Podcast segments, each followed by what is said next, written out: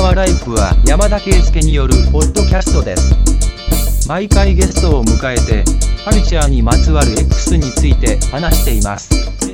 レッツチューンンチューンンチューンンチューンンチューンンチューンンチューンンチューンンチューンンチューンンチューンンチューンンチューンンチューンンチューンンチューンンチュー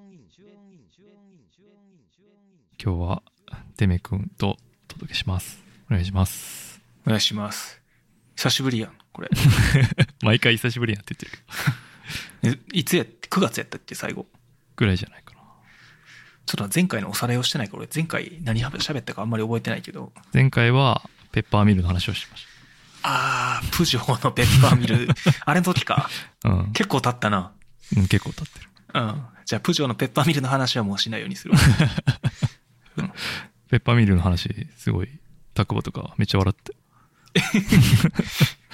全部こだわりあるやんって言ってた。た。贈り物にめっちゃええやんってな、全部こだわりあるやんって言ってたよ。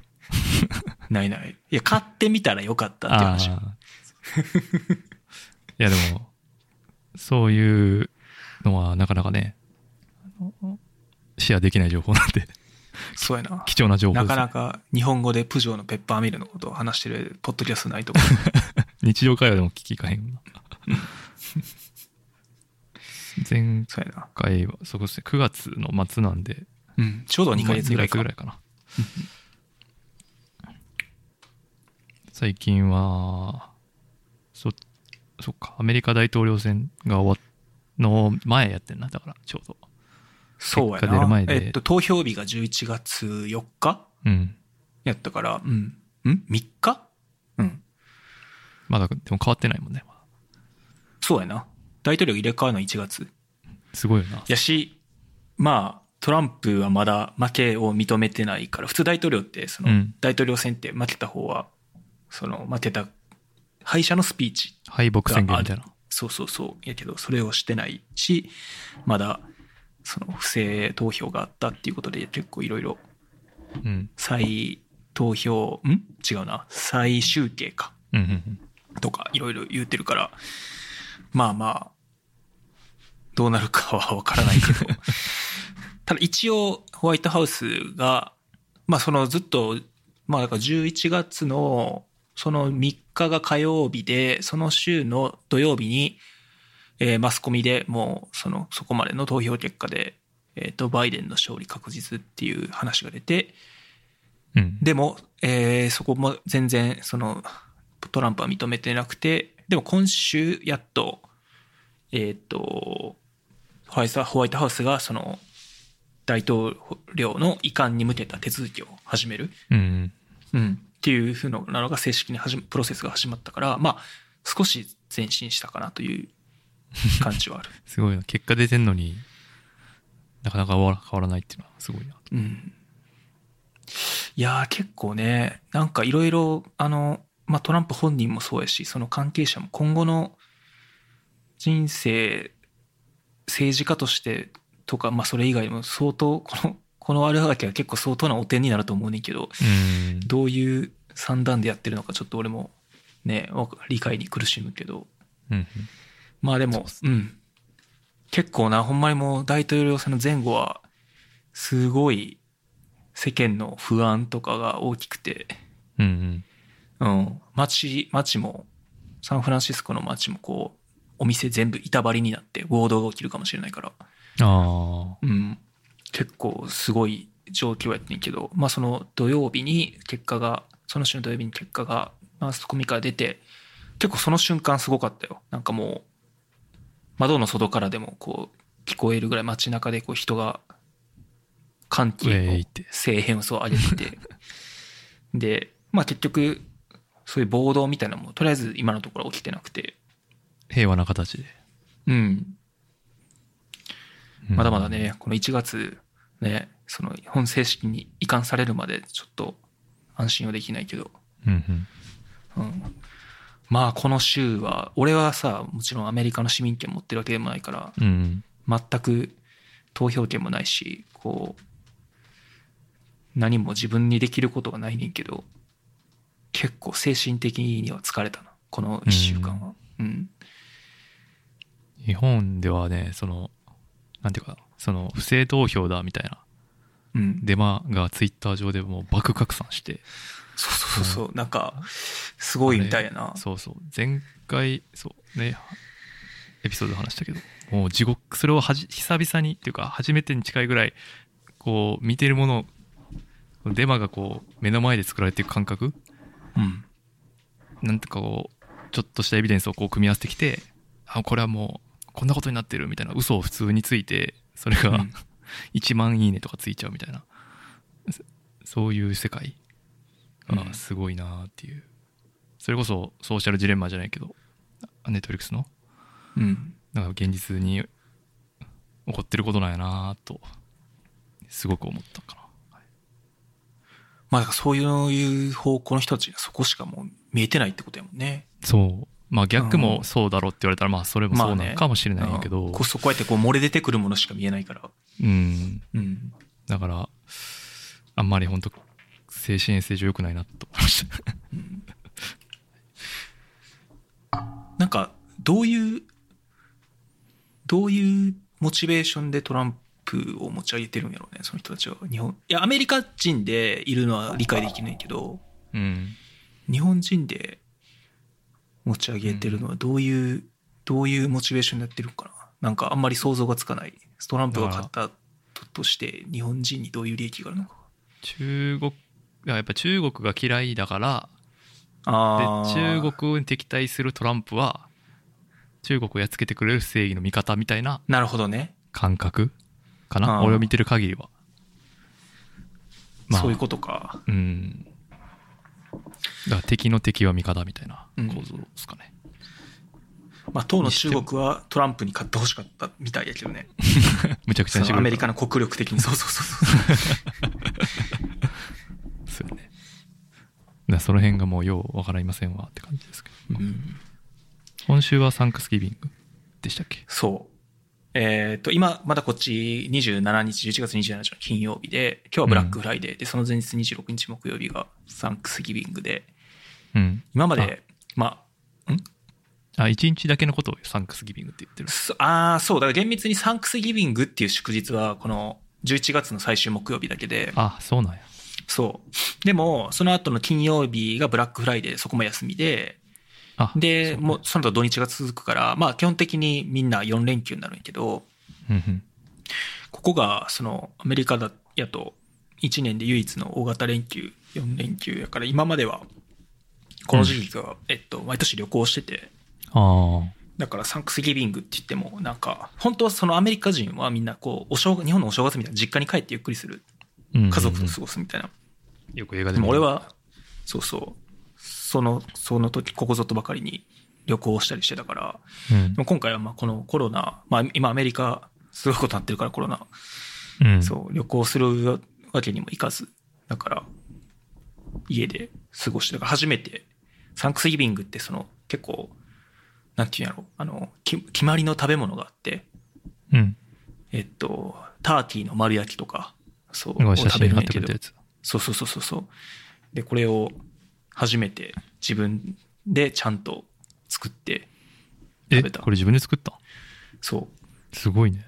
いや、自分で作っ、そうそう、まだが、えっと、ちょっとずるしてて、あの、ほんまは、うん。えっと、冷凍もしくはその生の七面鳥を一匹買ってきて、うん。で、それをもう朝からむちゃくちゃ時間をかけてオーブンで焼いていくんやけど、うんそれはちょっと自信なかったから、うん。ね。あの、い一応もう一旦火が通してある丸焼き？うんうん、で、あと、その、オーブンで仕上げのとこだけやればいいみたいな。あー、なるほど。そう。そういうのを買ってきて、その、ほ、ほんまにさ、もう、ほん、ほんまもんのやつやと、なんていうの、内臓の処理とかもしないとあかんくて、ちょっとそめちゃくちゃハードル高いな。そうでもそれみんなアメリカの人たちがやってるんうん。やけどうんで、俺はちょっとそこまではなと思って、あとその焼き加減も難しそうやし、だかうんうら、ん。その下処理と軽くもう焼いてあるやつを買ってみて、そう、やったら、でも通販で家に届けてもらう、その地元のスーパーが家に届けてくれるってのをやったあら、そう、めちゃめちゃでかいのが届いて、これ見たうんら、そう写真貼ったけど、うん。そう、これだから、えっとね、多分、6キロとか7キロぐらいあるのかな？うん。だって、8人家族なんかなって思ったもん。めっちゃで、あの、別に七面鳥ってある程度ちっちゃいのもあるからさ、やねんけど、めっちゃでかいの届いて、うん。もう、だから今、そう、2日連続で、この木曜の夜と、うん。今日金曜日の、えー朝昼とうん。食べたけど、で、夜も食べたけど、うんまだ、まだ7割ぐらい残ってる クックパッドでターキーアレンジレシピ調べないと。えっとな、まあ、とりあえず残ってる肉の半分ぐらいも冷凍して、なんか、思い、そう、一回、秋、秋が収まった頃に食べたらいいかなと思ってて、なるほど。そう。あとは、あの、ターキーサンドイッチ。ああ、その、そう。である、ね日本でもあるやん。そう。あるある。タサブサブウェイとかで。そう、ターキーサンドイッチにするのがやっぱ結構、この残り物のお決まりらしくて。ああ、そう、だ今日はそれにして食べた。たりしてんけど。キューバサンドとか確かターキーじゃん。あ、そう、キューバンサン、キューバンサンドはほんまは豚やけど、そう、レシピ調べてたら、ターキーキューバンサンドイッチもおすすめみたいなのが出てきた。あるよね。うん、うん。うん。俺、キューバンサンドめっちゃ好きなんですよ。俺も好き。あの、シェフの映画で見てからめっちゃそう好きだった。そうそうそう。そう。日本でもさ、俺日本、あの、シェフの映画見たのこっち来てからだからあれやけど、キューバンサンドって日本でも普通に売ってる？いや、えっとね、あんまりなかったんけど、うん俺が最初に見つけたのは、そのシェフの映画出てすぐ、あ2年後くらいかな。あの、横浜の、あの DNA の球場の近くにあ1個あって、へえ。そこはね、いつも、えその、野球場行く前買いに行ったりしてたよく。で、最近は、今蒲田住んでるんですけど、蒲田の駅のとこにできて、なんか、その、蒲田にあるんや。そうそう、サバサンドとか、その、サバサンドとか、なんかそのいろんなサンドの並びの中に、キューバンサンドっていうのができて、もう世界各国の結構そういうサンドイッチを売ってる。うんそう。そこで買えるようになったのがもう革命的で、結構よく食ってるかな。へえ。あと、なんかさ、家で、何？なんて言えばいいんかな？パニーニってわかる？なんか、うん。パン挟んで、うん。それをい家でできる、なんか、こう押し付けるガラスの板みたいな、でっかい四角のフライパンと押し付けるガラスの板。そのあれプレスしないとダメやから、その上か小麦ら押し付ける。粉の生地を入れて、あ、そう、パンでもいいけどプレスして。そうそうそうそう。そのフライパンを最近買って、うん。だから9番サンドいつでもまあでやろうと思えばできる状態まで来え、た。それは、あ、あれか、ホットサンドメーカーみたいなやつってことあ、そうそうそう。それの手動版みたいな。あーそう手でこうはいはいはいはい。押し付けるみたいな。なんで、ちょやりたいなって思ってるんですけど、まあでも具材がなーって思ってて、ちょっと。でも具材って別に何でも、なんまあ何でそんな特別な、え、だって、え、9番サンドやったら、あ、ピクルスとかとかが必要？うん。やし、その、ハムっぽいやつ？うん。何やったっけ？ハム。なんか普通のハムじゃない強。めのハムみたいなそうそうう。そうそうそう。なんかそのう本格的あハムあるやん。うん。うん。あの、そういうのがなかなかね、日本だと手に入りにくいなって感じが。豚肉の塩漬けとか結構自作自作する人いるけどな。あ、そうそうそうそう。もうだから、豚、ブロック買ってきて、うん。やるっていうのが一番、なんか、それこそ、何？オレンジとか、スパイスとかに漬け込んで焼くみたいな。自分で焼く、オーブンで焼くみたいなのも、ありかな。確かに。あ、でもまあこの横浜のお店の人は、まさしくそのシェフの映画に、で魅了されてオープンしたらしい。それは、9番サンドイッチ専門店ってことなの？うん。へえ、すごいな。そテれはィーズキューバサンドって店。うーん。高いんですよ。でも800円ぐらいする。まあまあ、専門店でそれ一本でやるんやった 確かに一本足だらラーメンぐらい取ってかないとな。そうやなラーメン代ぐらい。うん。まあね、雰囲気的にはね、あの、なんていうか、欧米感ある街にあるから、うん。フィットしてる感じはすごいありましたね。はい。サンフランシスコはな、結構、ある？あ、そうなんや。うん。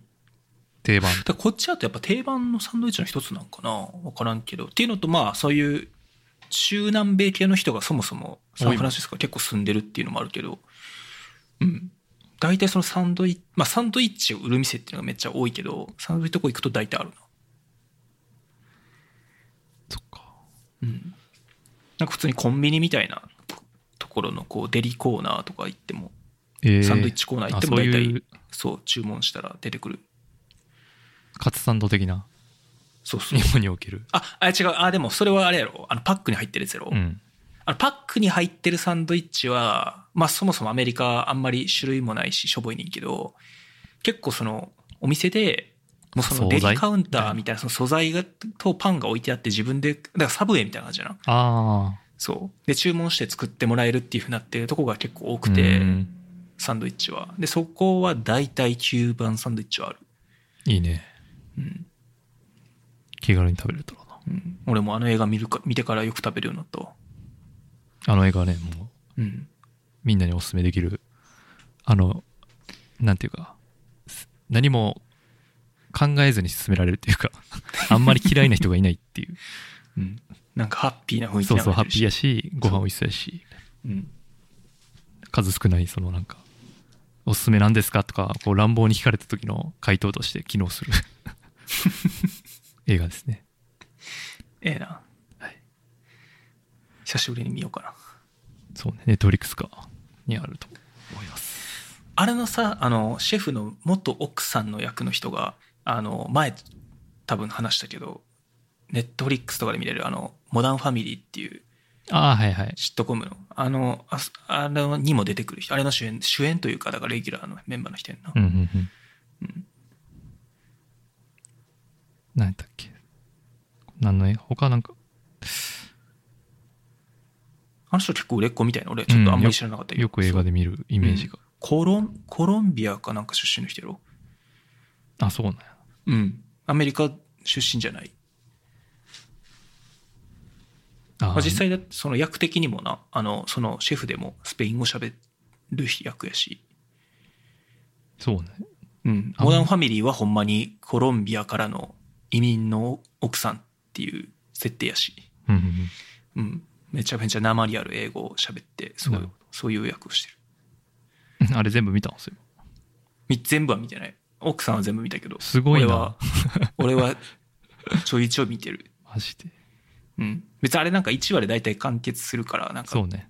奥さんのおすすめ聞いて、それだけ見たりとか。すごいな。うん。あれはでも面白いよ。最近はね、あと、GoTo トラベルしたんですけどね、最近大阪まで。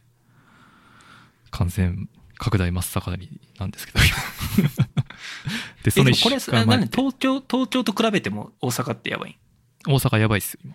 あ、そうなんや。陽性率もめっちゃ高いし。実効再生産率やったっけ？あの、感染力みたいな。まあ R。そうそう。東京よりも超えてるかな、確かへえ。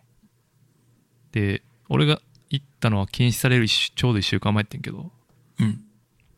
もうね、終わったんかなっていうぐらいみんな、マスクしてない人もめっちゃいっぱいいたし、あ、そうなんや。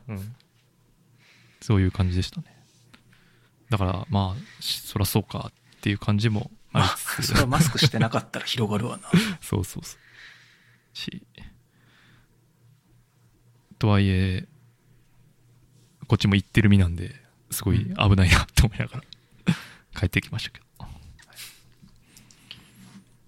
あれだっけ？日本シリーズで行ったん？そう、それで行ったんですうんよ。もうすごいさ、巨人散々の結果やったけど。すごかったね。もう見てられなかった。俺はなんかまあ、まあ家に、じそうなんていうか、今回は観観光都市の大阪ってなんか意外に楽しくて、あんましうんそんなとこ行けへんやん。なんかそう、そもそも調べもせえへんやん。何があるかとか。そうやな。だけどその奥さんはさ、もう観光地やからさ、うん。そう全然知らんやつ調べてきて、え、こんなとこにこんなんあんのみたいな。あって、なんかい、今里の方、わかるかな？大阪のなんか結構、まあ、西の方かな？なんて言えばいいか。ほうまあ結構、市内。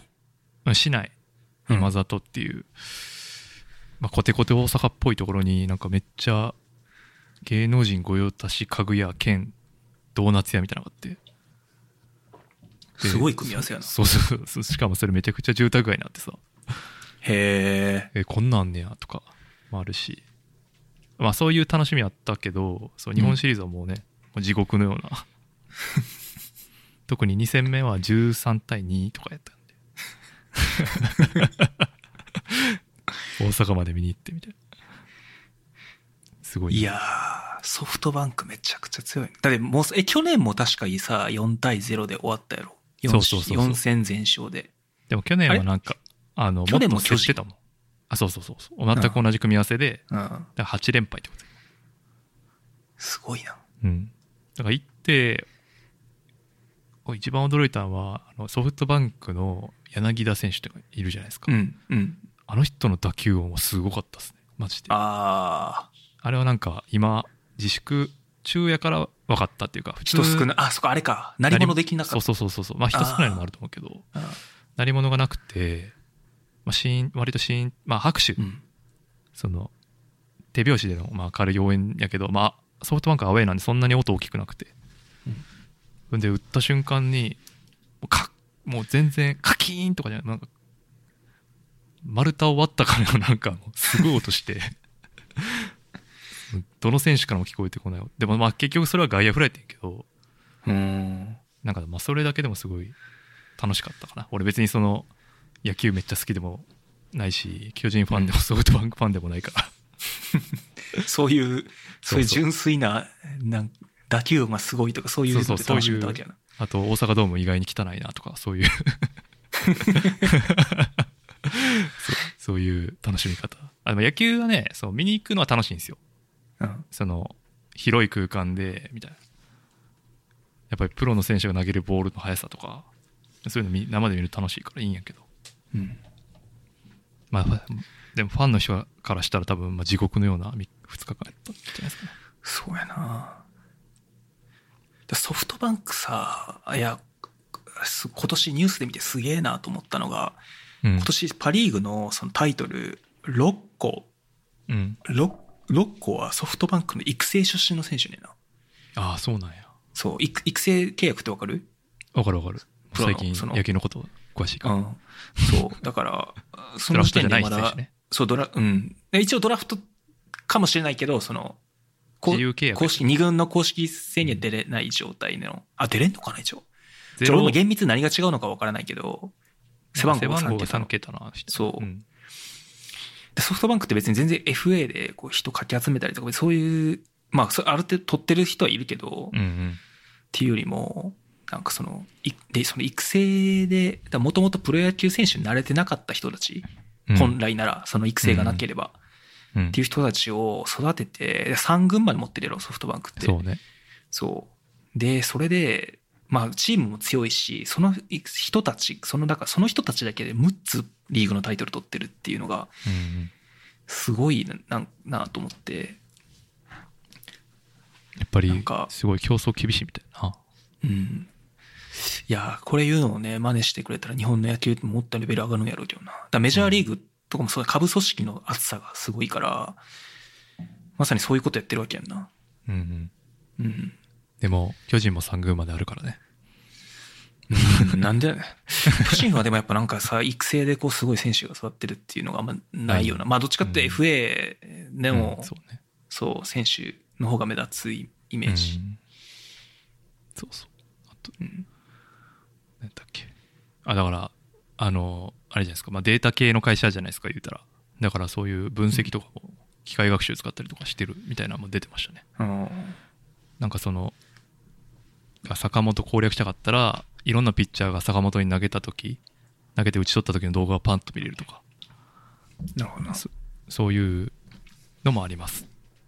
あと、あれね、球場でペッパーくんとボストンダイナミクスの犬みたいなのが 踊ってるのを見ると、やっぱ語れへんなって思うな。あれは、あれは野球には関係ないと思う。あれで1億円ぐらいかかってるらしいですからね。あれはソフトバンクの確かに金の部分やけど。うん。あれめっちゃ好きなんですよ、僕。でもあの、ボストンダイナミクス、まソフトバンクも手放しそうっていう話がニュースになってたな。えー、あ、そうなんや。うん今度はヒュンダイが買うかもとか言って。えー、うん。でもなんか未来あるテクノロジーっぽいのにね、すごい。うん。もうどうなのなんか開発にやっぱお金かかりすぎんのかなわからんけど。ああ。どどういう理由で、事業化が、目処が立ってないのか、何なのか分からへんけど。まあなんか、その、一体あたりのコスト、作るコストが高そうな割に、キャッシュフロー悪そうなイメージは、誰が買うねんっていうのはありそう、あるかな。まあなはい。そんな感じでしょうかね、近況。あはいはい。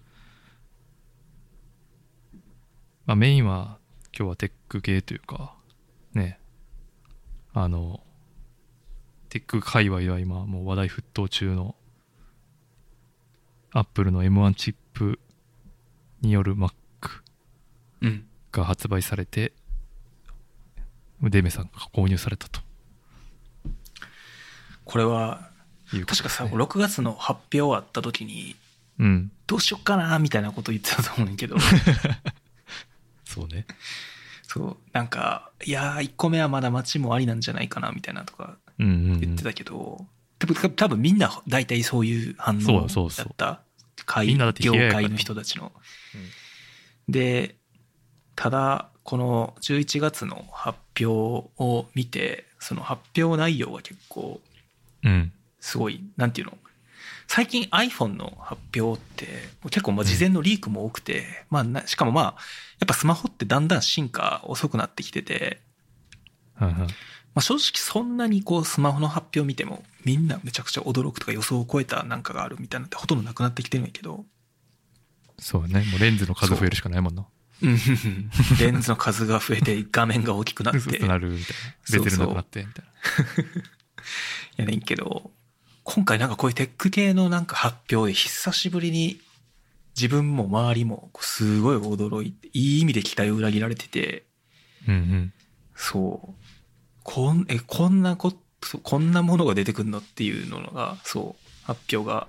まあ、あの、そもそもこの発表のイベントの名前が One More Thing っていう名前で、こう One More Thing って Apple って特別な時しか使わなくて、もともとスティーブ・ジョブズが、うんその、まあ、当時まだやっぱ iPhone 関係とかも、こう、ほとんどリークがなくて、結構本当に発表ですごいみんなが驚くようなことがあった時に、うんうん。そう。その、なんかか、全然みんなが予想してなかったものを発表するときに One More Thing っていうのを使ってたんやけど、うん。今回そのイベントの名前が、まあそもそも One More Thing で、ただタイミング的に M、M1 っていうかこの ARM の Apple Silicon の Mac であることは分かっててんけど、うんその、えー性能、性能の部分で、え、いきなりこんなすごいの出てくるのっていうのが結構衝撃で、そうですよね。みんなそう言ってるっすよね。でも、で、実際発売されていろいろこうベン、まあ、発売直前ぐらいからベンチマーク、実際にその性能を、うんうん。うん、計測したデータが出回ってきて、さらにその、アップルって発表です具体的な数字とか言わないから、うんうん。なんか、みんながね。うあ Windows の一般的なパソコンの何パーセント早いですとか、そういうのしか言わなくて、そう。実際基準が何かとかちょっと分かりにくくて、うんそう。でも実際そのベンチマーク見てみると、もうほんまに今の去年出た16インチの MacBook Pro の一番性能が高い Core i9、インテルの Core i9 の CPU、それは、それも8コアかなうんうん。でもそれを上回る性能をいきなりこの M1 チップは出してて、かつ消費電力はなんか半分以下みたいな。一日充電しなくても使えるぐらいの使えるっていうので、そうレ。ベルですね。で、まあ今までってその、えーイン GPU、グラフィックの方も、その今まで、まあ MacBook Pro の上位モデルは専用のあの AMD の GPU が入ってて、うんそうじゃないやつはインテルのその CPU に内蔵の G、てか CPU 内蔵って言ったらおかしいか。インテルの、うん。まあ、チップ内蔵の GPU を使って。それはすごい性能が低くて、まあ、評判悪かったけど、でもそのグラフィックの性能もすごく高くて、なんかそれをこの10万円の一番ひ安いモデルでもその性能が出せるっていうので、その価格と性能と消費電力のバランス、ああああ、ああ。うん。っていうかこんなこと可能やったんやみたいなぐらいの そうね感じで、そう。価格の部分がすごいな。うん。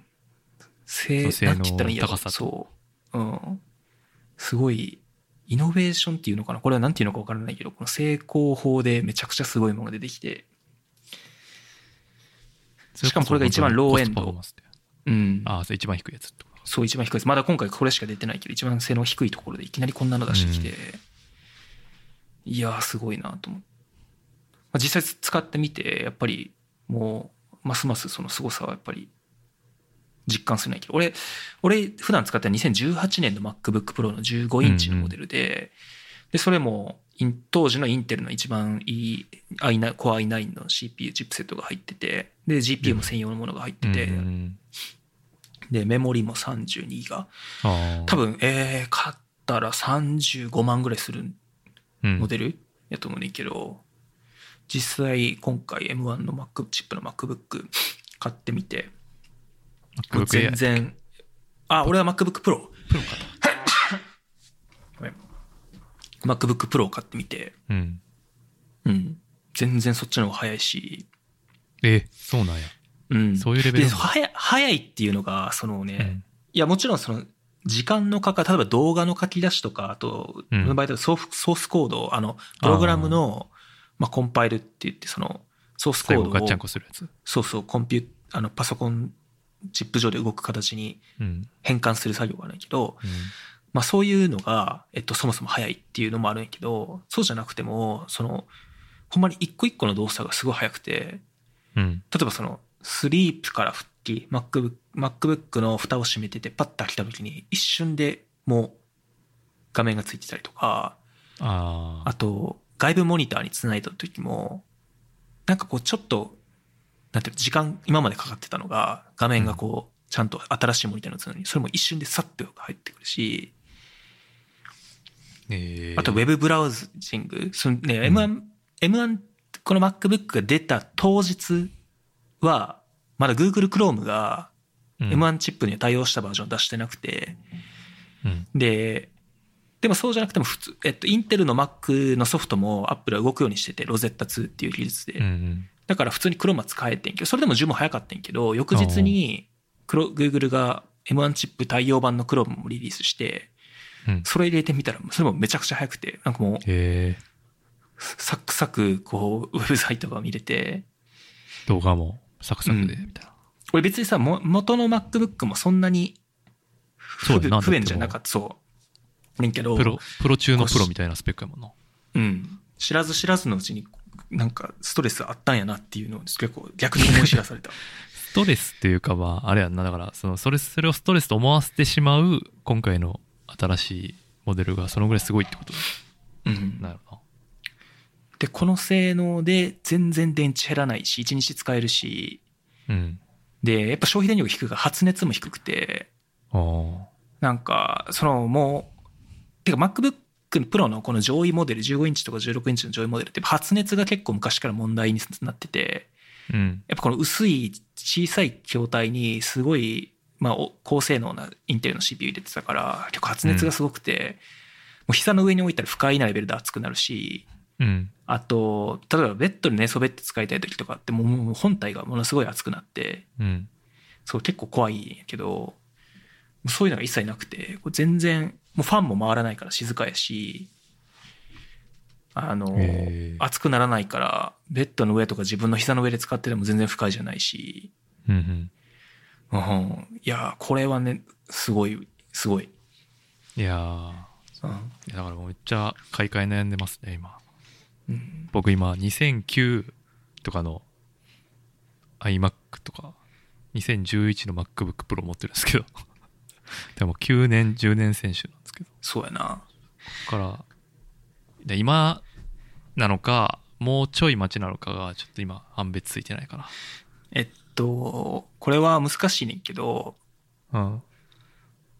もう、今すぐ変えたいってなってるんやったら、えっと、間違いなく、こ今のこのラップトップも間違いなくいい商品やから、うん。変えておけばいいと思ああ、やっぱそうなんや。う。うん。ただ、待つべき理由はあって、っていうか、うんお俺は、これ、ほんま、ほんまはっていうか多分そうなんだけど、つなぎのつもりで買ってて、うん。うん。あの、もちろんハイエンドが出たら本当はそれに買い替えたい。でも Mac ってリセールバリュー結構高いから、まあそれなりに高く売れる予定ではあるんやけど、これ今のやつも。うん。ねんけど、えっと、もしその待つっていう理由、まあ確実に起きる話としては、これはローエンドのモデルで、えっと、もっと高い性能のモデルが出てくる。で、さっき CPU の話は全然その、早いし、快適って言ってたんやけど、一つ懸念はメモリが、うん。うん。例えば今、16インチの MacBook Pro って64ギガバのメモリ乗るんやけど、うん。最大で。そうね。ま、今回の M1 チップの MacBook は、MacBook Air も MacBook Pro も Mac mini も全部16ギガまでしか乗らなくて、うん。標準8ギガ。で、200ドルぐらい追加で払ったら、プラス8ギガで合計16。っうんうん。ていうと、俺16ギガのメモリのマシンって結構長いこと使ってなくて、うん。で、これは16で足りるのかなっていう不安はあって、だから、だから今実際自分が使う分には全然困ってないんだけど、うん。っていうのもメモリの使い方の仕組みもちょっと M1 チップは変わってて、あ、やっぱそうなんや。うん。うん。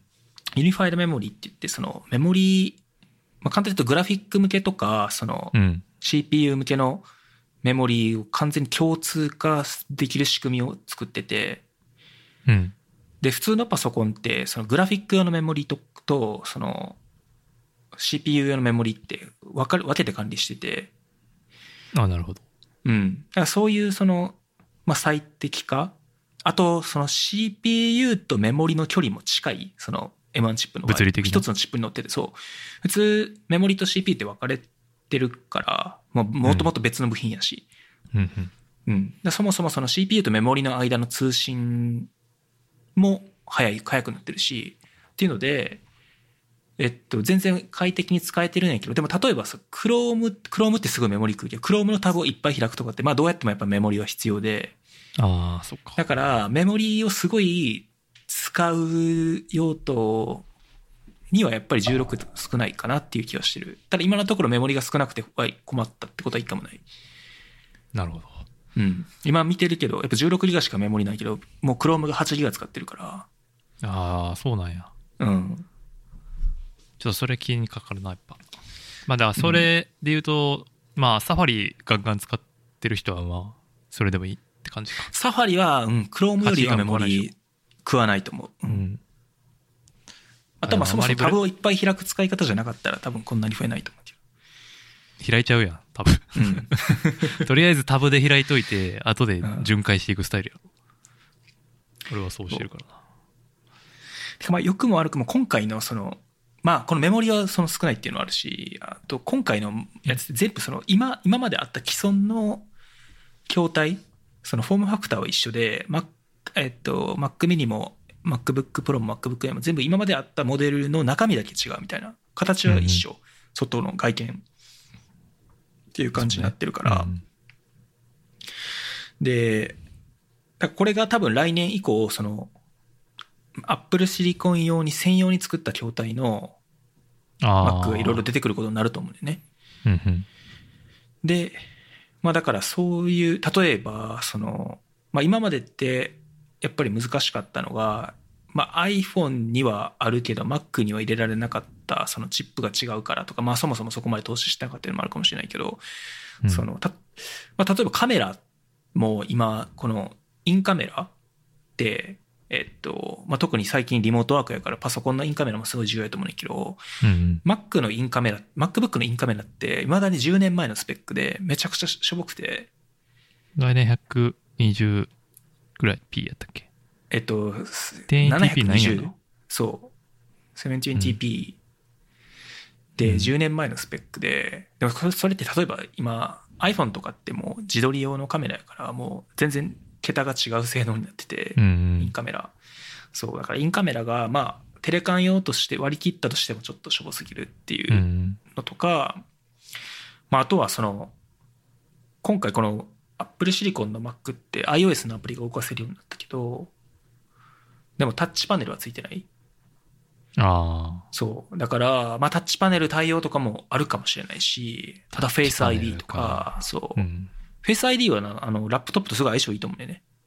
Face ID とか、ああ、あとはそのそうね。そもそも、そう、5G の、5G のモデムが入って、こう、通信がどこでもできるようになるとか、うそうなったら iPad と何が違うんやろっていう感じやけど、確かに。なんか、こういうのが、まあこれ別に全部入るわけではないと思うけど、こう、まあとかも、なんていうの、俺らが予想できないようなものが入ってくる可能性もあるけど、まあ、こういう変化が今後 Mac に起きてくるはず？うん。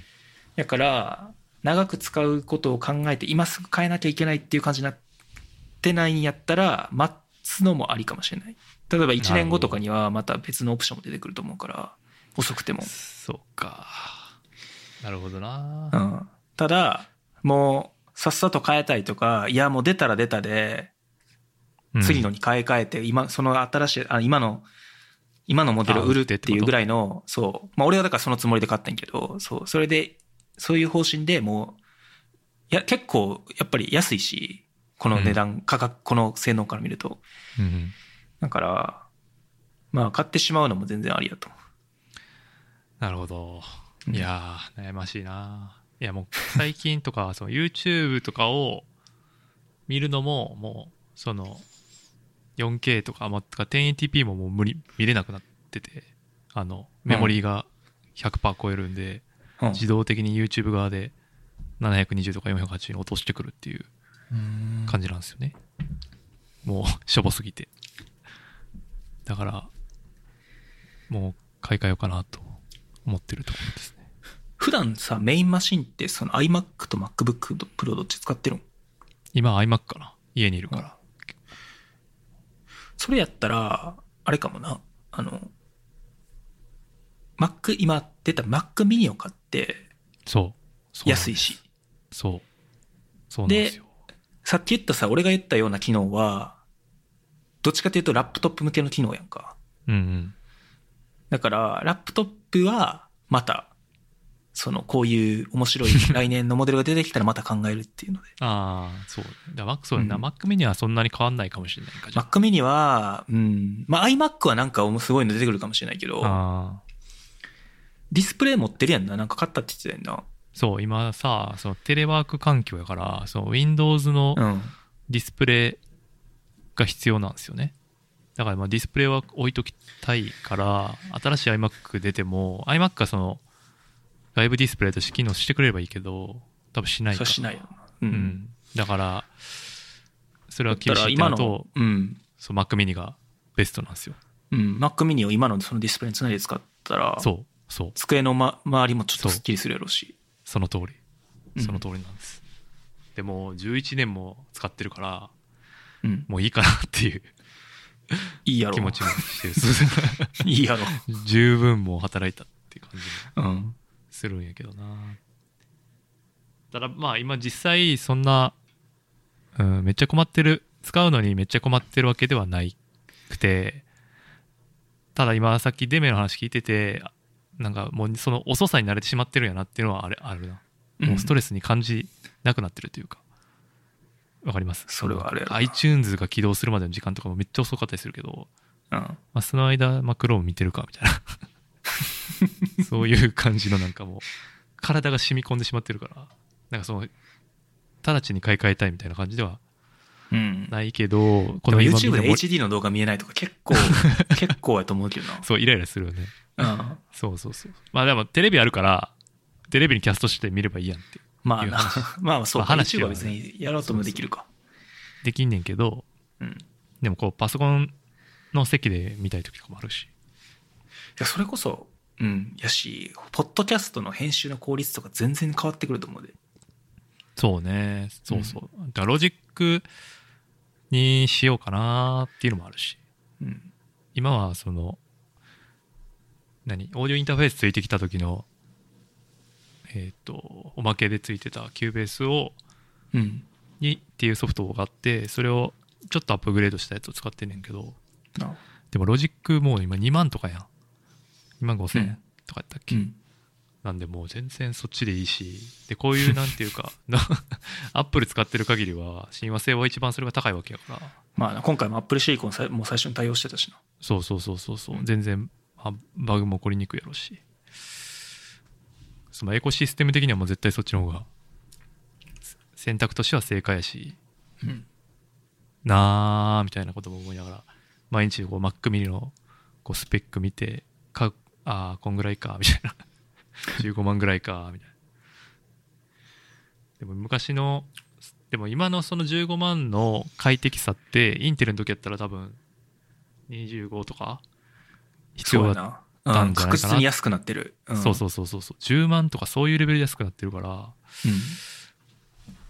うん。そういうお得感考えるとなんかいいまあであとその次のやつアップグレードっていうかもっとこう進化したやつ出たとしてもそれ使いこなせるかっていうとまず そのコード書くとかそういうね、なんていうかしっかり負荷がかかるような仕事をするんやったら別やけど俺なんかやっても音声編集レベルなんでうん。もう今なので十分じゃないかという気持ちうん。ですね、最近。そうやな。まあ、さっき言ったみたいな機能はどっちかというとラップトップの使い勝手が良くなる機能やから、うんうん。デスクトップに関しては、Mac mini、今の Mac mini、うん、特にその、あめちゃくちゃ重い作業しないんやったら、全然問題ないと思うけうん。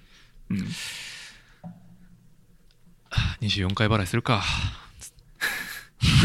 まだ、まだ金利無料のやつあるの？あるあるああ。じゃあもう無料やん ほぼ無料で手に入るやん、Mac。いやなんかよく言われんねんけどその別にあれですよ。一括で買えないわけじゃないですよ。お金ないわけじゃないけど。なんか分かる？この24回払いしても金利無料って言われたらさ。なんか24回払いしたくなっちゃまあ、あの、それはもちろんそうやんな。だって2年後の、その、お金の方が価値はううん。高いし、高いし、そうそうそうそう。そう。あの、それで、なんかローンが積み重なっていくとしんどいけど、うん。まあ所詮2年やから、うん。だしそうそう実質デメデメが言うところの実質ただっていう。そう、もうほぼタダみたいなもんや。それその言葉にやっぱ勇気もらう、俺うん。そうやな。うん、ただなんですか？あ俺、俺は、俺、あの、アメリカは、その、ローンの金利無料ってのはなくて、ただ、アップル、なん、あれなんて言うんだっけ、アップルカード？アップルのクレカがあって、うんうん。アップルカード使ってると、その、アップルで物買うとき、それ、それもなんか2年まで分割無料で買えるねん。それはクレカが分割してくれんねん。なるほどなるほどそう。でも、その、俺はそそういう、その、いざという時にすぐ売り抜けたいから、ちょっとその、あ、でもあれ売れるのかな？多分売れるんやろうな、2年分割中でも。ちょっとわからないけど、そう、ちょっとその辺がややこしいから、ああそうねそう。だから、一括で買ってるけど、で打った後何に金払ってるのかよく分からへんもんな。よくわからへんしな。なんかそれちょっと、うん、なんか規約的にアウトかもしれないし、ちょっと、ちょっと気になる。まだそういうのにあんまややこしいこと考えたくないから、ああそっかそうやね。確かにリセール考えたらはまあ実質半分で手に入ってるようなももん。みたいなことですよね今も、そうやな。半額で売れたら、半まあそういうことやな。まあ、例えばですけど。うん。それで言うとだから iPhone12 もほんま俺今それでめっちゃ悩んでてうん。iPhone10 が今 Apple の買い取りで3万で買い取ってくれるんですよで結構いいな。いいやんかうん。え思った以上に高くてびっくりしてえじゃあみたいな ミニ欲しいなみたいな 気持ちになっててうん。今悩んでるんですよねえ買い替えたんだっけ？12俺は12 Pro にした。結局買い替えてるやん。いや、俺そう、多分な、9月に言ったことからいろいろ矛盾してんねんけど、あの時に、買わ、多分いろんな、この先出てくるガジェットいろいろ上げて、うん。でもこれとこれとこれは買わんやろうな、みたいなこと多分言ってたと思うんだけど、最終的にほぼ買買った。いろいろ理由があって。ああ12はそププロはどういうりあれなんですか？12 Pro は、さ最初のきっかけは、まず、と、発売、俺予約してなかったん。だから買うつもりなかったから。うんで、でも金曜日が発売日、iPhone って。で、金曜日の朝に、パッて、アプリひ、あ、そのアップルのアプリ開いたら、うんもう当日普通にピックアップできるってなってて、うんえ、買えるんって思って。っていうのと、あとその時差の問題でさ、日本の人たちは一日早く手に入ってん。うんうんで、ツイッターとか見てたら結構、今回の iPhone いいらしいと。あなんか、俺が一番惹かれたのはな、その、あプロって、これ、あの、ライダーっていうあの iPad Pro にもついてたさ、3D のセンサーがカメラについてて、で、これによって、あの、ポートレートの精度が結構上がってる。で、今までポートレートモードって、その人を撮ってる時はすごくうまくいくけど、うん。例えば俺、えっと、そのお酒のボトルとか撮ったりするんだけどさ、ああいうあ丸みを帯びたものとかって結構苦手で、あ。境界線が、のボケ方が変になったりして、明らかにその画像処理した感じが出ちゃうんだよね。に。うん。で、それがすごい綺麗になってるっていうツイートを見て、で、これはって。そう。いや、これ、で、っていうのと、その 3D センサーっていうの、俺さ、大学院の研究 3D センサーやってん。うん。で、あ、そうなんや。まあ、これが、こう、ついに、こういう実用のデバイス乗ってきたし、こういうのを触って、じゃあ、今なら何ができるんやっていうのをちょっと考えないと、技術者失格じゃないかっていう後付けのこの 言い聞かせがあっめちゃくて、ちゃ後付け。後付けも後付けやろ、それ。で、言っとこうかと思って、もうひどいんだそれ。そう。ただの言い訳やけどさ、その、あでもこれ、これ話したっけ？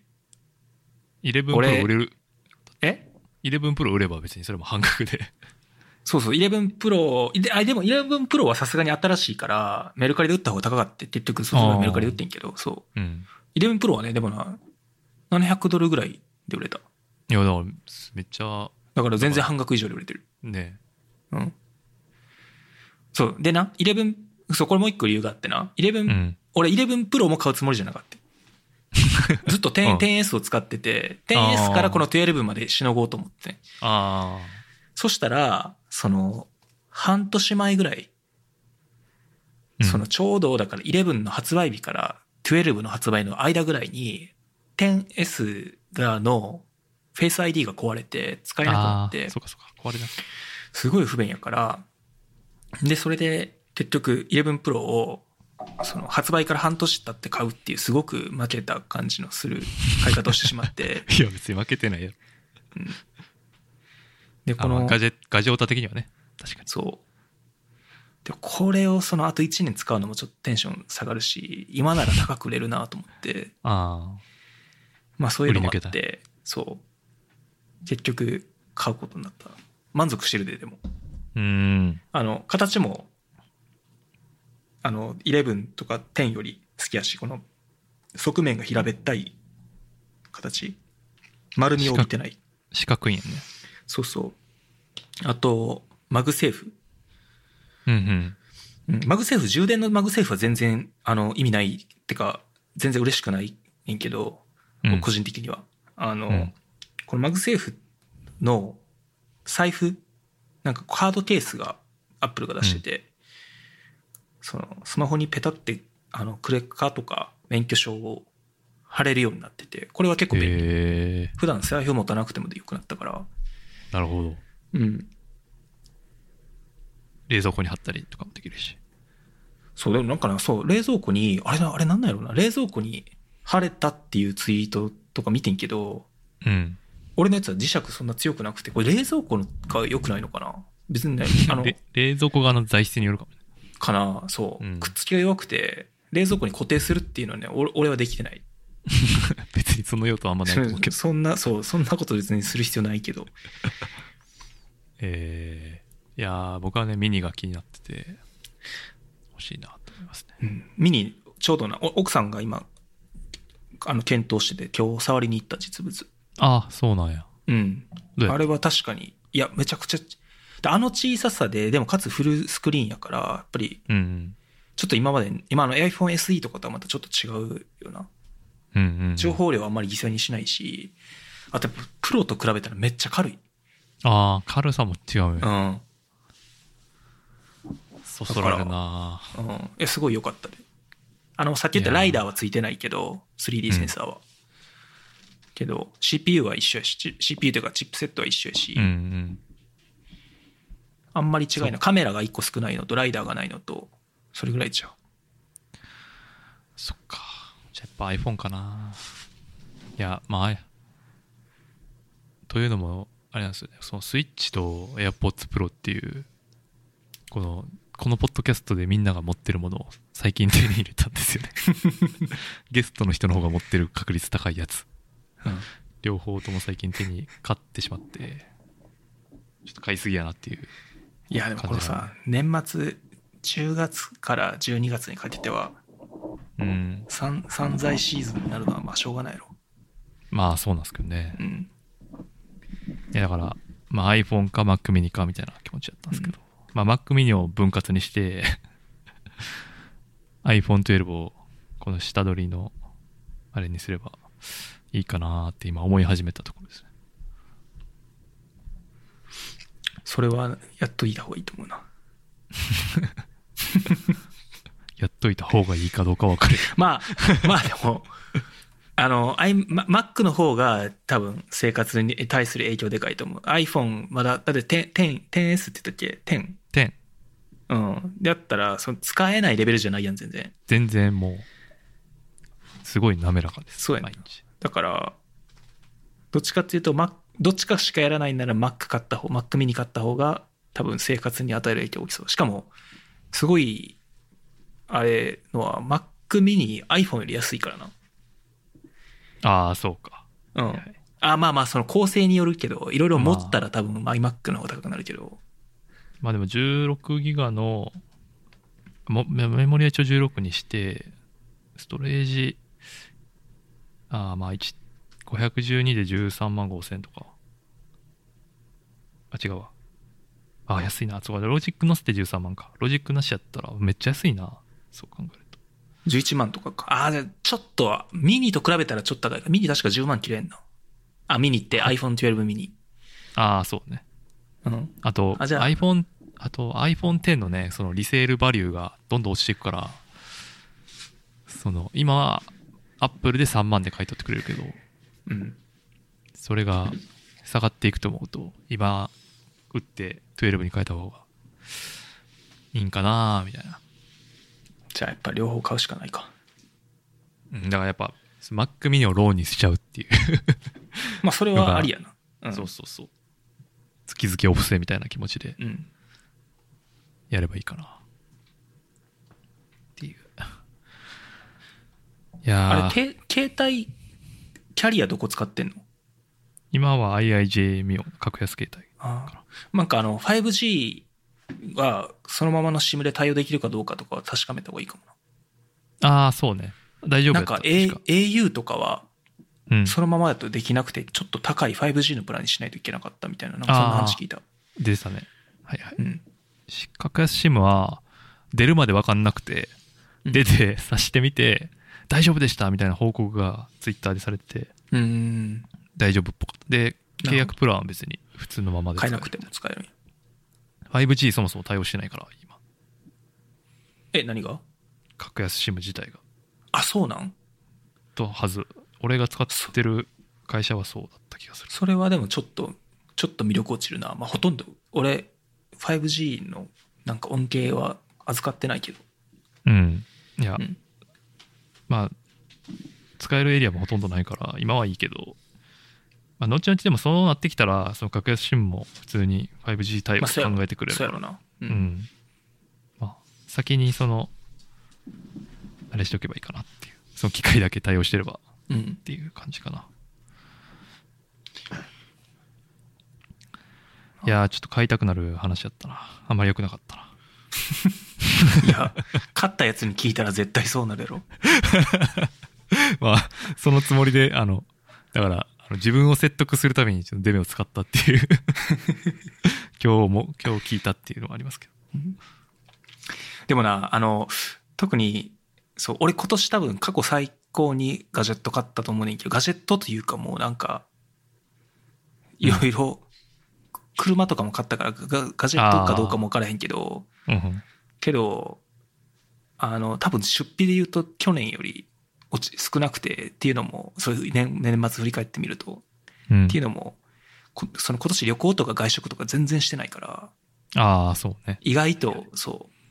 だからその分がガジェットに向かったと考えれば、多分日本はアメリカほど制限されてないから、あれやけどうん、ああ、そう、確かに。うん。あんまりが本当に外出できないもんな。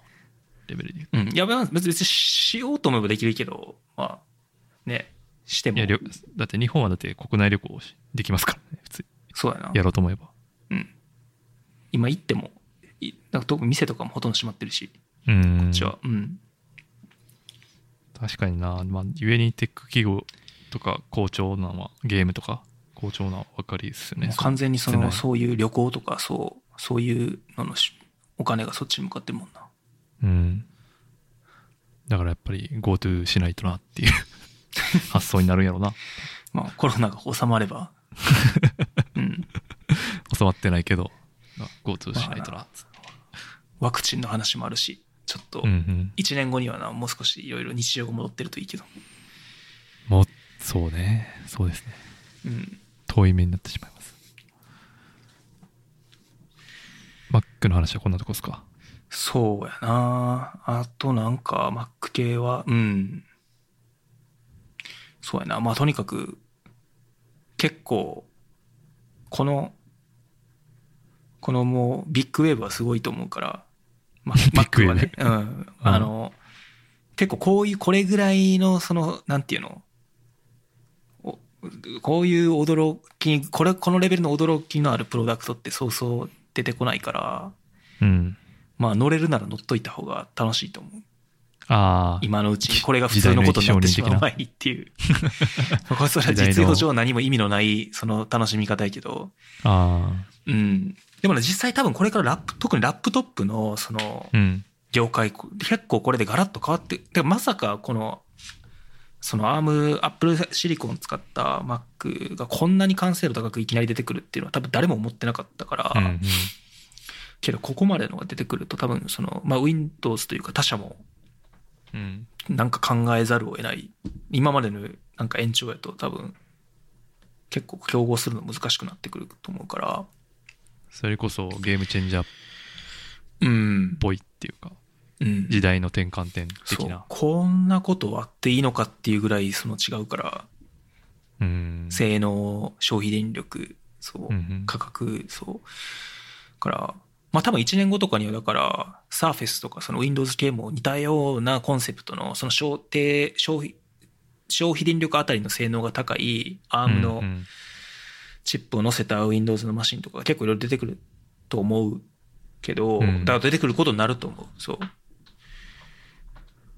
けど、まあでもあれそうハードとソフト両方できるうん。すごさ、そのシームレスな連携みたいなまあそうエアポとかうん。そういうのを含めるとなかなかなんかこう勝てなそうな。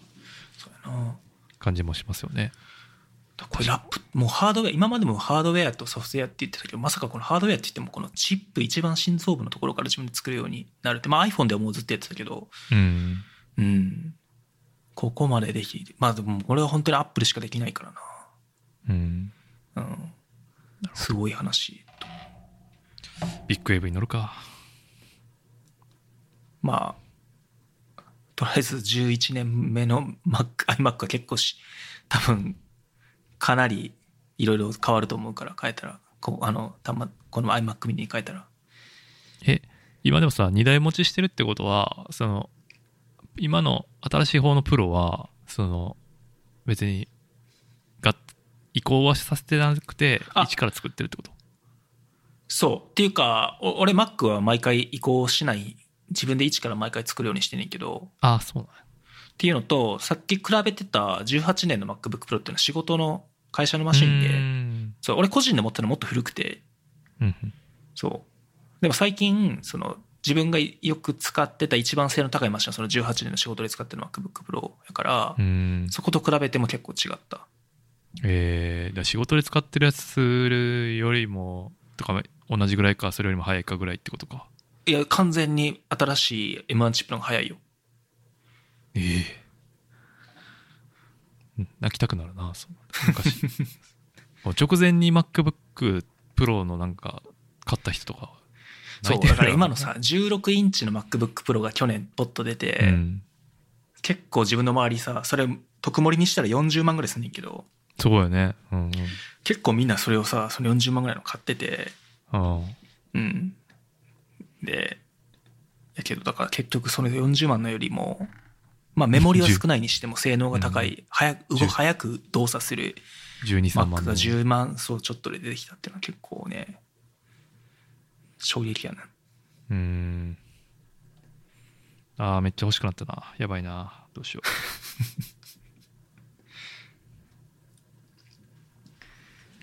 いやいや、無料やねんから考える必要ないよ。う。その無料の価値観やばい。どうなってんの？え、さ、10万を2年分割したら、だって月4000円くらいですね。4000円ぐらいやろ？ケーブルテレビぐらいから。スカパー。だ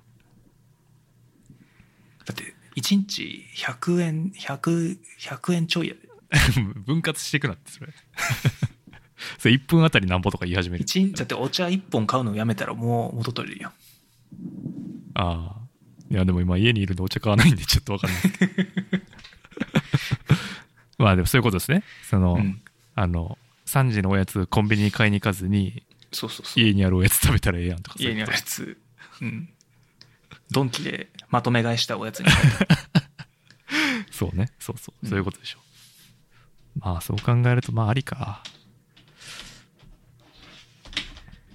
いや、ちょっとちょっとその11年前の Mac から最初これを触った時にちょっと感想を早く聞きたいわ。もう買う前提で俺話しちゃってるけど。それ取っとくわ、じゃあ。気持ちを抑えて、ポッドキャストを切る。まあ、ほんまにな、その、多分作業効率は結構変わると思うで。あの、しょその音声編集とかもサクサクからそそっか。いやー、ちょっともう、早々に考えよう。はい。そうなんかな？う。うん。アップル。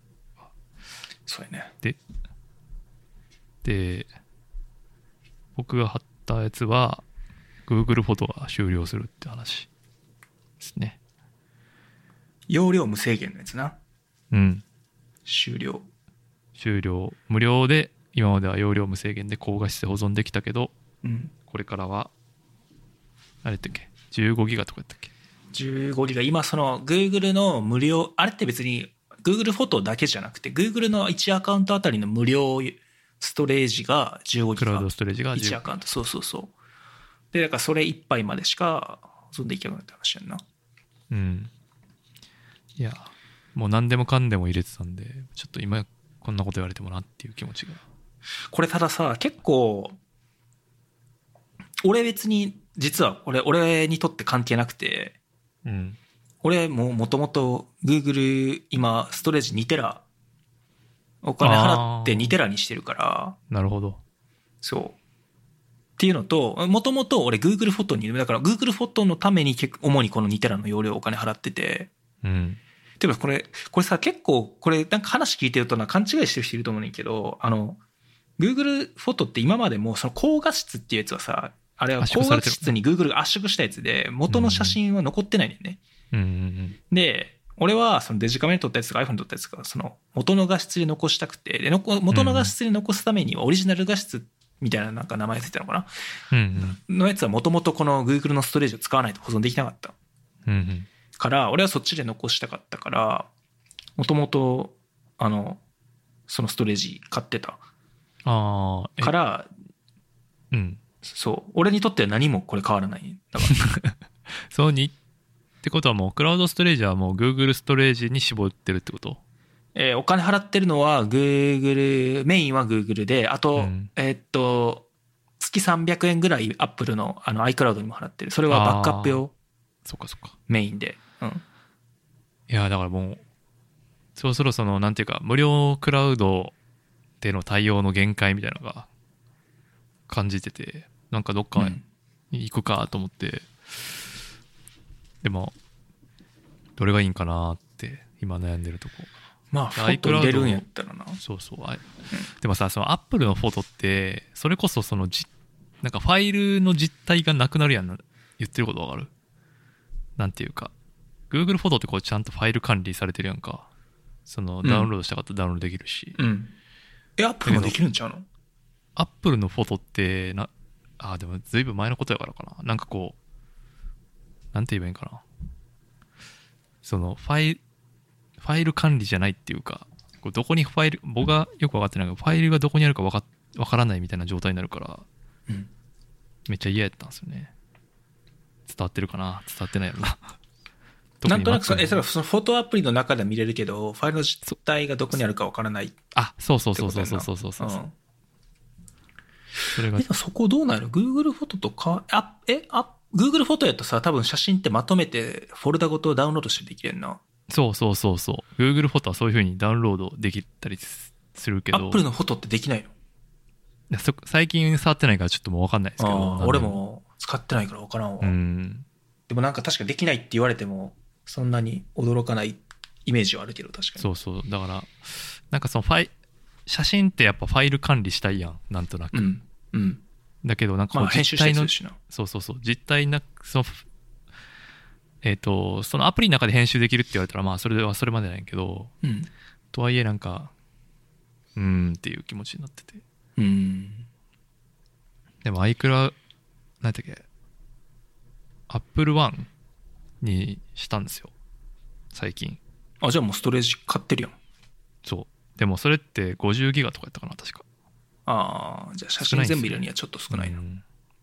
だからじゃあアップルもうちょい買い足すか。でもどうするみたいな。最近 それも悩みところですね。俺は Google One っていうので、家族共有で2テラっていうのにしてうて、んそう。なるほど。そうなんですね。そうあとなんか、グ、アップルは、うん、まあ確かちょっと使い勝手あんし、良くなくない？あと俺その Google ドライブとかも使いたいから、ああそっか。うん、っていうので、あんまりそそうね。う、iCloud は結構バックアップよ。いいの？Google ドライブ、うん、俺はそのひ大事なファイルとか、あとその、ワード、わまあワードというかだから、いわゆるあのワード、エクセル系は全部 Google ドライブで管理してるから、ああそっかうん、もうなくてはならないうん感じかな。むむ逆オフィスは使ってないから、俺、仕事でもプライベートでも。ああそうかそうかそうかうん。やし、なんていうの？大事な書類系とか、そういうのも全部 Google ドライブに入れてるから、うんうん。そっかいやあと写真で言うとプライム会員は、まあ、す無料っていうのもあって。ああ、あるな。うん。まあそれも選択肢やけどなんまだ全然触ってもないからどういう感じなのかちょっと分かんないですけど。今悩み中って感じですね。うんうん。Google フォトは単純にアプリとして結構使いやすいからっていうのもあって。そうそうそれそれ、うん。ほんまにそれだから、だから使ってるかな。うんうん。奥さんとの、例えば遊んだ時とか旅行行った時の写真も、それで二人で撮ったやつ全部あまとめられるし、そうシェアしやすいしねそうん。友達の、だだから山田と LA 行った時も確か Google フォトで共有してるな。やったうん。そうそう、ああいう感じで。そうだよなあと検索とかな。やっぱこれはさ、やっぱ Google さすがやと思うけど、その、検索も、もうだから俺、そう Google フォトが出た時に過去の写真全部入れたから、うん。携帯とかデジカメを持ち始めた高校生ぐらいからの写真が入ってるから、あでもそれもちゃんと検索したら出てくるからな。今、その友達の顔もちゃんと、当時、若い頃と今の写真とちゃんと認識してくれるし、あうんうん。だから、まあそれこそ山田とかだから高校の修学旅行の写真とかも多分山田の名前で検索したらでで出てくると思そうねこのデメの恐ろしいところねう。いやいや、恐ろしい修学旅行の写真持ってんの何も恐ろしくないよ。恐ろしいほんまこのガジェオタの危険性がここで露なん呈するというでやねん。いい話やん。いや長年の友達の、そう。そういやでも今考えたら俺ほんまもうそんな 俺がデメンチ今度行ったらほんま水ぶっかけたろうかなって思うけどでもクラウドにあるから意味ないんやなって悲しくなるけど。う今の子供たちはさ もう当たり前なわけやんかそういう。うん。全てが記録されていくっていうか。うん。アクセスしやすくインスタとかツイッターとかでさ。まあそこの間もなんか電車乗っててそのなんか一人なんか4人組5人組ぐらいでなんか電車乗ってきて子供が。で一人が寝ててでそれを携帯で撮ってうん。なんかその携帯を持ってない子が寝てたよ。たまたま寝てたのが、で携帯持ってる者同士でその寝顔に写真撮ってなんかいたずら書きしてゲラゲラ笑ってて、ああこれがもうデジタル時代の。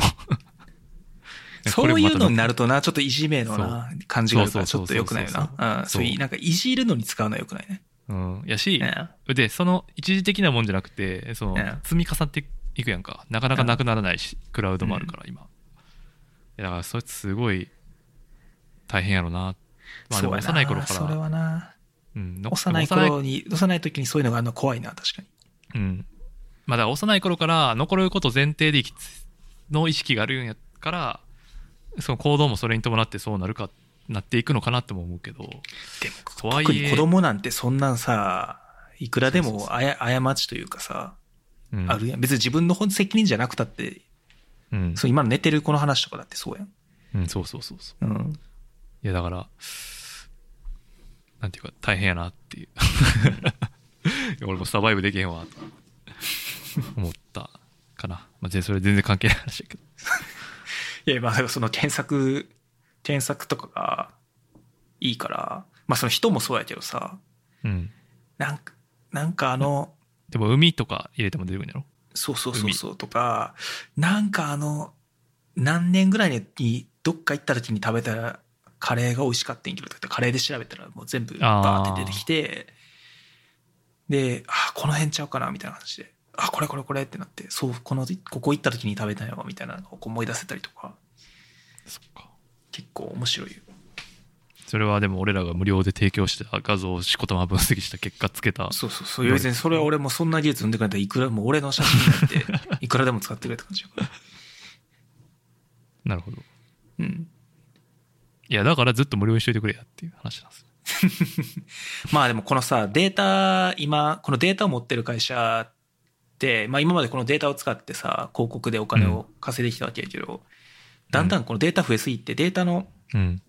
保存コストの方が高くなってきつつあるっていう話はちょこちょこ言われてて、うんまあだから多分今回の話もそういうのもあるんやと思う。まあ、Google フォトがどんどんユーザー伸びてて、思った以上に写真保存されてるっていうのももちろんあると思うんだけど、うん。でも Google フォト単体やと、えっと、まあもちお金は埋めないし、うん。うん。だからまあ増えすぎてデータ保存、それは古いデータ消すわけにはいかないから、そうね。うん。っていうので、だんだんこのデータ、まあ写真に限らずデータの保存コストが結構大きくなりすぎてるっていう話は、うん、あるな。だから今各社、そう Google とか Amazon とか Microsoft みたいな大きなデータセンター、自分たちで運営しているところとかは、その、コールドストレージというか、その、長期保存、すぐ取り出せなくていいけど、長期保存するデータをいかに安く保存するかみたいな、なんかそういう研究も結構いろいろやってたりとか。えうん。なんかこれ見て Amazon、Amazon じゃないな。グ、マイクロソフトはガラ、ガラスにデータ書き込むと、ハードディスクより安く長く保存できますみたいな。ー、なんか、最終テープが一番良かったみたいな。まあそう、だからテープも長期保存向けの安いメディアの一つやんね。ううんん。そうやな。ただ、た、例えば、テープは、まあ読み書きが、まあもともとその長期保存やからそこまで優秀じゃないけど、読み書きに時間がかかるとか、あと保存湿気とかにテープは弱いから、そう。とか、まあ、まあいろいろあるみたいけど、ただ Google フォトの写真は多分難しいやろうな。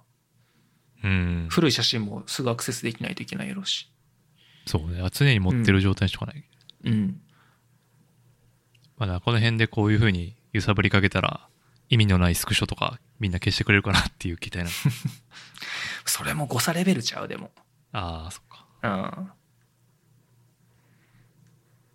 とは、その、結構データを効率よく保存するっていう意味では、あの、実際に個人が持ってるデータって、うん、別で、例えば音楽ファイルとかって、別データとして扱われるけど、実態は同じものやから、クラウド側で紐付けて一つのファイルとして扱えば、ああ、とかはあるんやけど、それ確か昔 iTunes マッチとかで、昔、うん。そうそう、あの Apple Music が出る前とかやってたけど、うん。そう。まあ、それはできるけど、多分個人の写真はそれはほぼ聞かないから、共有財産にならないもんね。うん。動画とかな。まあ、どどっちか動画が凄まじいよな、データ。みんな 4K ああ、そっかそっか。でデータとその映画、動画撮るようになって、うん簡単にギガ単位の動画ができてるから。そっか。うん。そうか。まあ、うん。ストレージはなんかいい案な。が思いついたら。結局、でもさ、どっかには、もうデータを捨てるっていう決断をしない限りは、どっかには持たないといけなくて、でもローカルに持つのはやっぱりコスト高い。俺昔はさ、自分でそのハードディスク、大きなハードディスクのサーバー家に置いて、うんそこに冗長化したバックアップを取れる、自動で取れる状態で、その写真のデータとか貯めてたけど、うん。結局ハードディスク壊れた時の入れ替えとか、うん。まあずっと家にそのハードディスクを動かさなきゃいけないっていう面倒くささとか、うんまあそういいう、うんまあ、ハードディスクそのものの値段とかもあって、クラウドの方が気楽やしやすいなと思って、それから結構大容量のクラウドストレージ使うようになって、そっか。何でもそっちに入れるようにした。いやー、悩ましいです。っていう話でしたね。うん。そうやな。あとは、これはま前のエピソードで、何でしたっけ？行革大臣、河野はいはいはいはい。担当大臣、うん。行政改革担当大臣うん。うんうん。お役所にありがちなエクセル統計表のダメな書き方を挙げ、望ましい作成法を示したっていうニュースになってて。これ今日ニュースなってたやつやんね。あ、うん昨日か。うん。すごい面白かったまだ見てないわ。うん。ああ、確かによくやるな、みたいな。結構。ああ。なるほどな。ね確かに。これは有益な情報やな。うん、なんか別にその役所に限らないなってすごい思いました。全然、普通の一般企業でもザラにあるなって。なんか、まあ僕、今メーカーなんで、そのいろんな調査してください。お宅が売ってる製品大丈夫ですか？調査みたいなのいっぱいあるんですよ。うん。その化学物質調査みたいな。うん。その時各社各用のフォーマットのものがいっぱいあるんですよでもそれがそのもう地獄で本当に 役所とかそういうみんな役所のこと批判してますけどそんなレベルじゃないからっていう 全然に普通の一般企業でもひどいことはざらに起こってますよっていうのがすごい言いたいですねうん。その企業の大小関わらず。大きいとこでもひどいとこはもう本当ひどいし。だからなんかこういう時スケープゴートにされがちじゃないですか。この申込書がその1マスずつなっててみたいな。うん。だけど全然役所だけじゃないですよっていう。みんなそういう人いっぱいいますよって感じかなこれはな、でも特にこの行政のデータって結構、行政しか持ってなくて、しかも割とコストをかけて集めたデータとかがあって、うん。それがこの、でも最後のこの Excel の形式がいけてなくて、すごい他の人にとって使いにくくてもったいないっていうのは結構ずっと話があったから、うん。こう,、うん、こういうので使いやすくなるとな、民間の人たちがこういうの活用するっていうのにもすごく役立つやろうし、うん。そうやな。まあもう、これ言うのから、その、やっぱでもこういうのが当たり前になってきたら、その民間企業も変わっていくやろうし。うんうんうんうん。そうですねそうなってほしいですね、まあそもそも Excel が、むず、みんなにとって使いやすいものじゃないっていう話はあると思うけど。ああ何でもできすぎるからああそう。だからこれ、なんか Excel でさ、書類書く人とかいるやん。ああいるねうんそこまででき、Excel がそこまでできちゃうことが、なんかそもそもの問題のような気もする。そうね。うん。まあでも結構俺エクセルで作りがちかな、まあ、メモとかはワードで取るけど。っていうね。はい。そんな話ですかね。テック系はそんなとこ。せやね。うん。かなほぼほぼ Mac の話だったな。そうっすねいやーまあ欲しいですねで次回、次回楽しみにしてる。報告楽しみにしてる。いやー勇気いるなちなみに Mac あのまあまあ納期遅くなってきてるから早くしそうなんややるならうんこの今話題沸騰やからっていうのとアップルやと日本でも返品できるやろ？気にならなかったら。あー。まあ気に入らないってことはないんですよ。そんなこと分かってるんですよ。だって11年前ですからねそんな。もうハイシエラ以上アップデートできないんですから。いや使ってみてあかんかった返品できるしなって言って。ああその心の心理的安心っていうか。なるほど。うんちょっとか考えますでゲームゲームそう。ゲームがね僕がスイッチ買ったんですよね。ついに。ついに。あのやりましたね。商店街のゲオで。そんなことあんねんな。びっくりした。びっくりした俺も。商店街のゲオでね。その街の。ほんまに。えなんかいっぱい並んでたん？23台はあったんじゃない？だって色もへー。カラバリもあった俺す黒のやつ買ったけど、はいはい。赤青もあったし。でたまたま歩いてたら「任天堂スイッチあります」って書いてあって。またまたと思って。一応見るかと思って。そんなとこにあるわけないやろと見たら普通にあった。でもいやなんかさ街のさ個人経営の店ならまだわかんないけどさゲオってだってそもそも通販もさ、抽選販売じゃない？スイッチってかな？うん。もう終わやめ違うんかな？ちょっとその辺がわかんないです。でもうん。アマゾンではまだ定価では売ってないから。うん。売ってなかった店舗にポンって貼った入ってくんねやと思って。うん。そう。で、その1週間前ぐらいに、任天堂公式ストアでの申し込みしてたんですよ。うん。それも当たったんですよ。だからまあ、すごい手に入りやすくはなってきてるんやと思う。多分、うん。あの、前ちょっと言ったけど、PS5 出たし、みんな転売ヤーたちの意識がこう分散してるんでは。なるほど。なスイッチにあんま向かなくなった。そうそうそうそうそう、うん。もうあと、結構、供給が行き足りたのではっていう。うん。欲しい人にはもう行き渡ったっぽいのかなと思ったりしましたけど。確かに。で一緒にリングフィットも買って。リングフィットもだからそのままに売ってたってことやもんな。そう、もう結構手に入りやすくなってんのかな。うん、かもしれないですね、うん。まあ、そのそんな商店街で4万近くのクレジット金のちょっと抵抗あったけど。まあでも言う言うてゲオやからさ。まあ。野菜野菜買いに行った来たぐらいの気持ちなのに いきなり4万払うちょっそれはとあれやなと思ったけどそれそれできるんやったらもう Mac mini とかただやん。誤差やん。いや違う。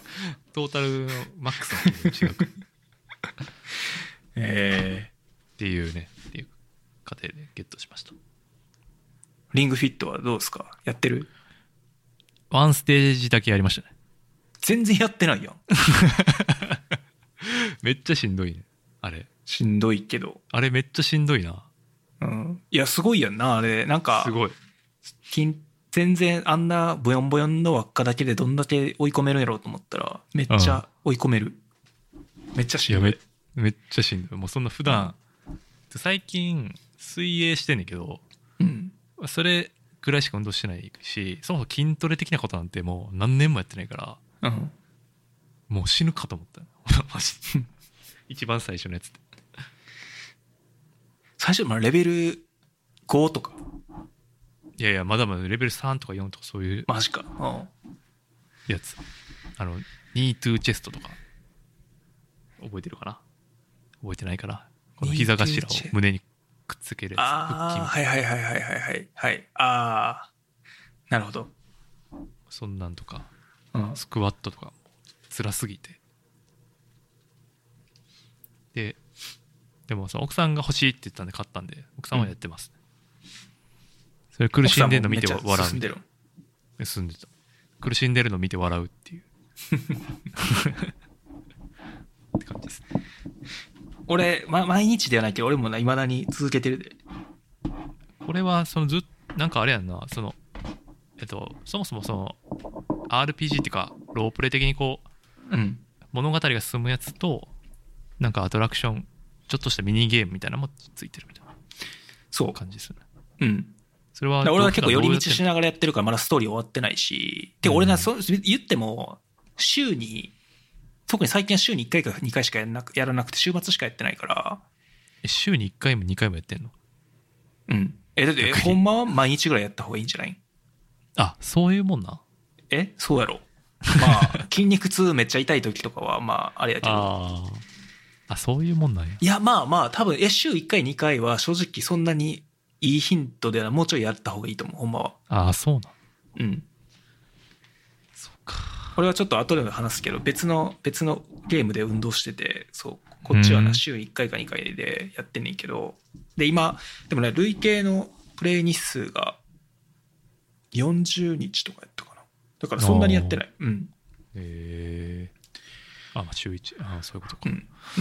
へえいや結構す長いね、このストーリーモードも。なんかそろそろ終わるんかなと思ったら、うんうん。全然終わってなくて、俺も今だって今レベル71とかやもん。え？レベル71なん？それめっちゃ高いんじゃないの？わか、わいやでも全然わからない。なんかさ、その、まあ、その、攻略情報とか見てないし、これがどういうものなのかよく分かってないけど、でもなんか、そのゲームの話の展開とか、的には、まだまだ先ありそうな感じ。ええそう。まあでも、長く遊んでほしいもんね。てか、そうじゃないとうん。難しいもんね。そううん。運動し続けるみたいな。まあでも、今なんかそのネットでも購入できるから、別に新しいストーリー追加したら、追加したりでもできるから、この丸い棒は一生使っていく感じなのかどうなるのかん任天堂がどれぐらいやる気なのか分からんけどまあ、これでもストーリークリアしても、その、トレーニングモードは別であるからな。な。うん。なんか、これで運運動したければ全然できるっていう。なるほど。うん。でもなんか、筋トレってその重りの重さだけじゃなくて、そのどういう姿勢でやるとか、そういうのも大事っていうのは、まあ、すごい分かってたけど、うん。でも言ってもこういう、これだけでこんなに、その自重とこの、あの輪っかだけでこんなに追い込めるんやっていうのは結構面白いな。ああ、トレーニングやってる、うんやってきた側からの意見として、うんそう思うってことですか。その普段バーベルとかさ、ああ、ジムダンベルの筋トレが主やったから、うん。まあコロナになってからそれもほとんどやれなくなったけど、うん、そう。面白いな。これは、ほんまにコロナ時代に、のなくてはならないゲームやな。任天堂はやっぱすごいわと思って。動物の森とうん。リングフィットでうん。もうちょっと頑張ろうかな、じゃあ。やっぱな、やってると、なれ、なれ、できるようになってくるで。あの、その分、どんどんトレーニングも難しくなるんやけど。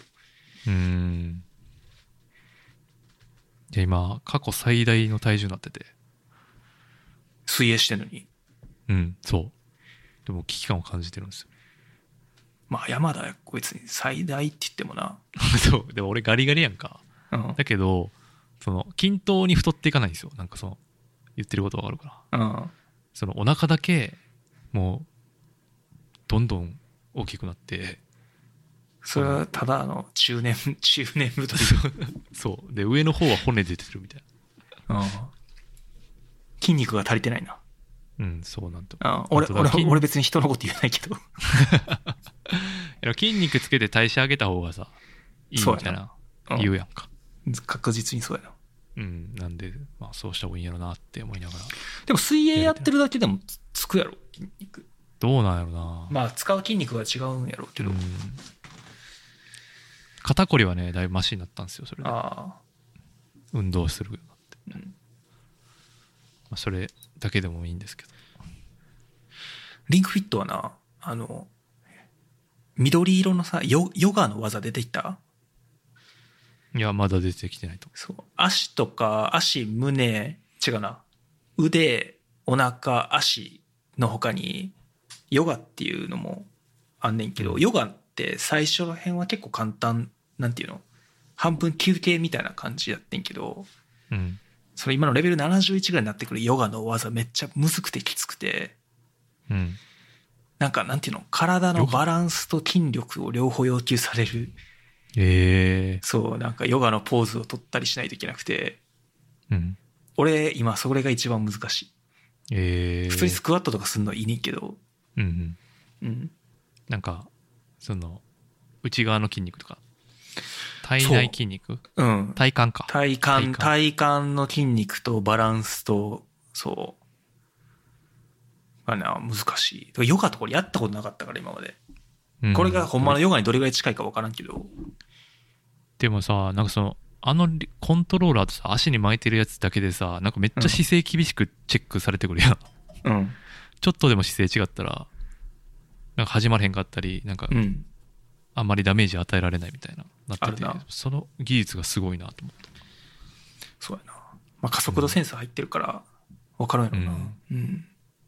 いや、いやそうやねんけど、その姿勢とか、その、何？まあ、傾き具合でうん。わかるんか。そっか。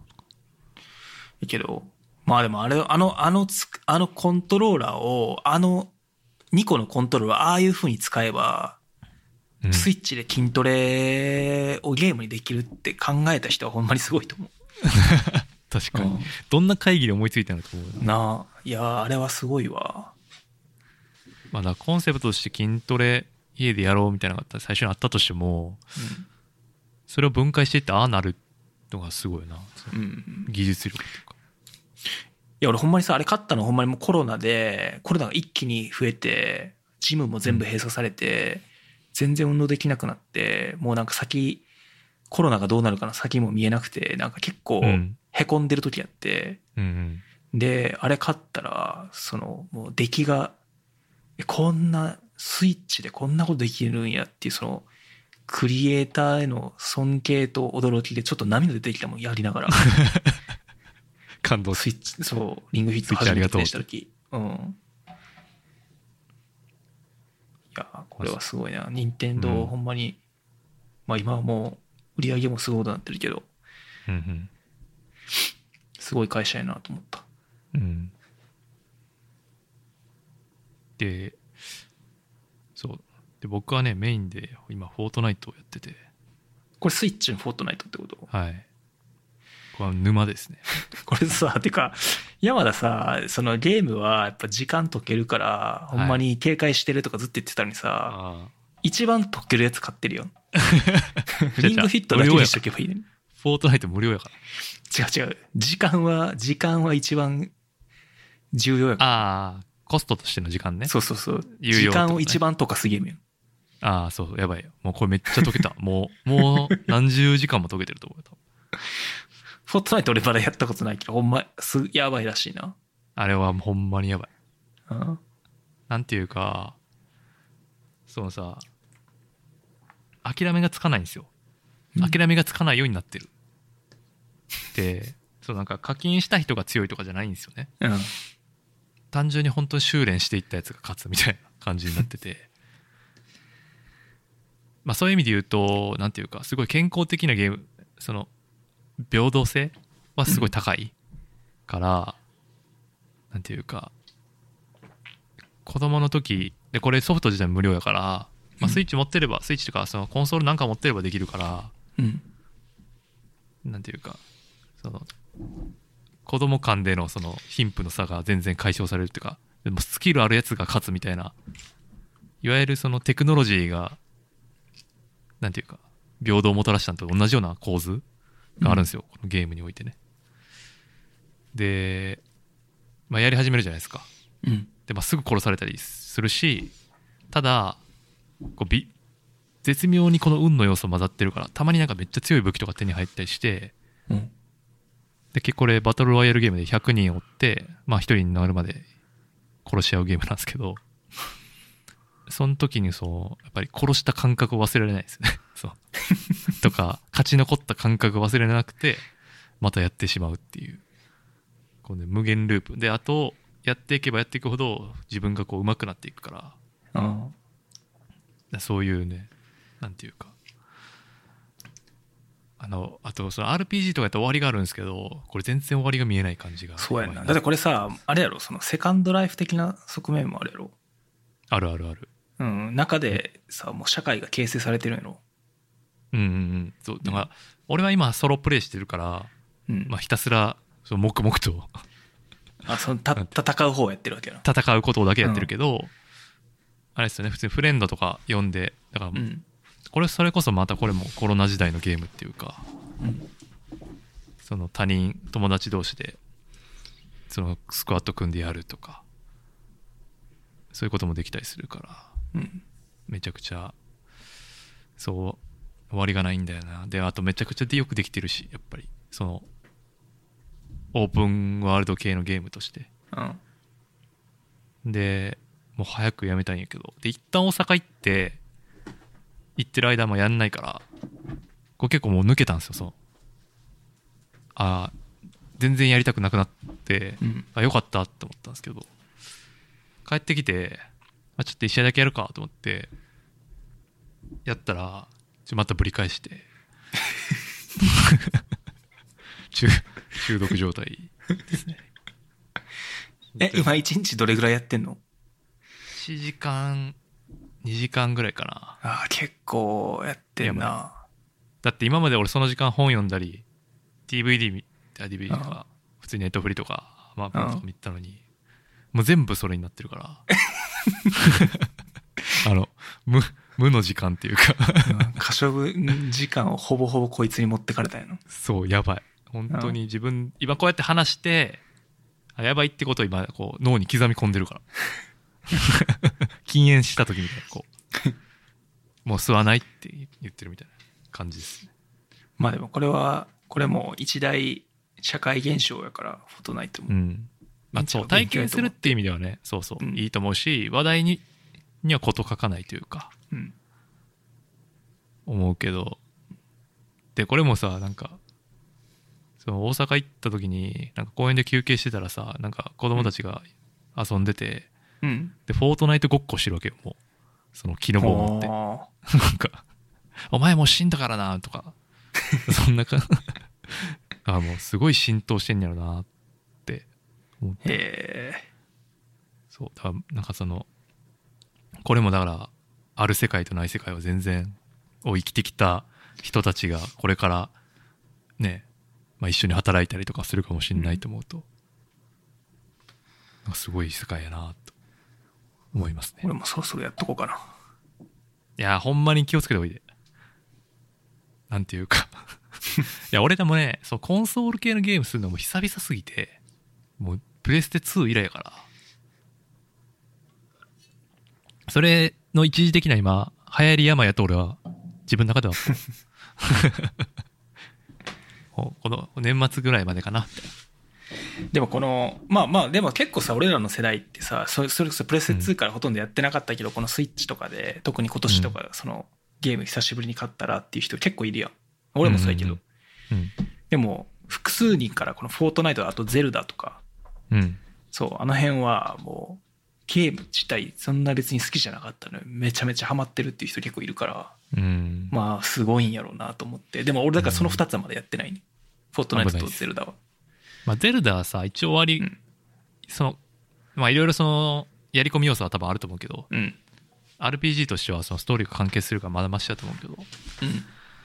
このフォートナイトは本当なんかそのい仮に一人になっその最後に生き残りって最後ビクトリーロイヤルだっけ？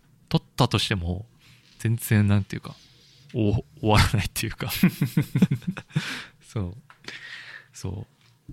軽い薬物とちょっともうあんま変わんないんじゃないかなって思ってるから。はい。でいやー僕はそんな感じなんですけど、はい、気をつけた方がいいです。でも、そんなこと言うんですけど、PS5 買買ったんですか？これ。変えた？買ったそう。これもちょっと、気の迷いで、買ってしまう。だいぶ前やってんな。てかいや、これはな、でもな、まあまあ、前から、いつか買おうと思ってて。っていうのは PS4 でやりたいゲームがいっぱいあって、ああ。でも、まあ PS5 出るしなと思って、うん。ずっと買ってなくて、でも別になんか PS5 の発売日の予約とかはそんなに、まあ、もう気づいたらとっくに終わってたし、うん。そう、参加してなくて、でも、ああ、なんか変えたら、もう、と1年で一番その休み多いのがこの年末やから、11、12月やから、うんうん。なんかそのタイミングであったらやりたいなとかちょっと思ってたら、たまたま、たまたま予約できて、すごいね。ちょうど今日、今朝、今朝手に入って、今日ちょっと遊んだ。うん。へえすごいな。なんで手に入れたん？それなんか予約？そう、予約で、あの、うん。まあ、あの、多分日本にもあるけど、ソアメリカで、その、ツイッターのアカウントで PS5 の予約情報とかが、こう、うん。をつぶやいてくれるツイッターアカウントがあんねん。へえで、キャン先週の土曜日の夜中、夜も土曜休みの日ってたまたま夜中2時ぐらいまで起きてて、うん。そしたらそのアカウントが、なんか今、ベストバイっていう、まあ、えっと、日本で言うと、なんやろ、家電量販店、そう、うんヨドバシみたいな。ヨドバシじゃないな、あんな大きくないな。なんかそうちっちゃい、あんな大型店舗の家電量販店じゃないけど、小島ぐらい。そう、小島ぐらい、そうそうそうそうそう。あれぐらいの、その、店舗のところで、なんか予約が、まあ、始まりましたっていうのが来て、へえ。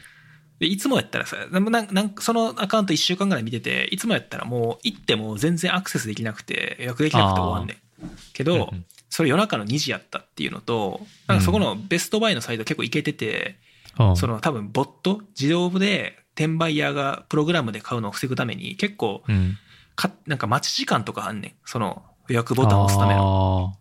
のとかで、普通に開いて5分ぐらい待ってたら、普通に買えて、へえおお、買えたと思って。もう、だって、さあ、その、ささっきの Mac と、Mac がコスパいいとかさ、iPhone が1000何ドルとか言ってたけど、うん PS5 高い方でも499ドルやから、うん iPhone の半値やもんなそう。もう、無料やと思って、これは。それは言い過ぎや。何でも無料と思いすぎや だって今、だってこれ今はもうプレミアになってるから、これもし思んなかったら、定価以上で売れるしと思って、売らへんけど。そうやなそう。んんで、そう。で、てかまあほんまにちょっと PS4 でやりたいゲームがいくつかあったから買ってみて、うんうんうん。そう。だから PS5 のゲームはまだスパイダーマンしか買ってなくて、でも、ゴースト・オブ・ツシマとか、ああうん、みんなやってるな。そう。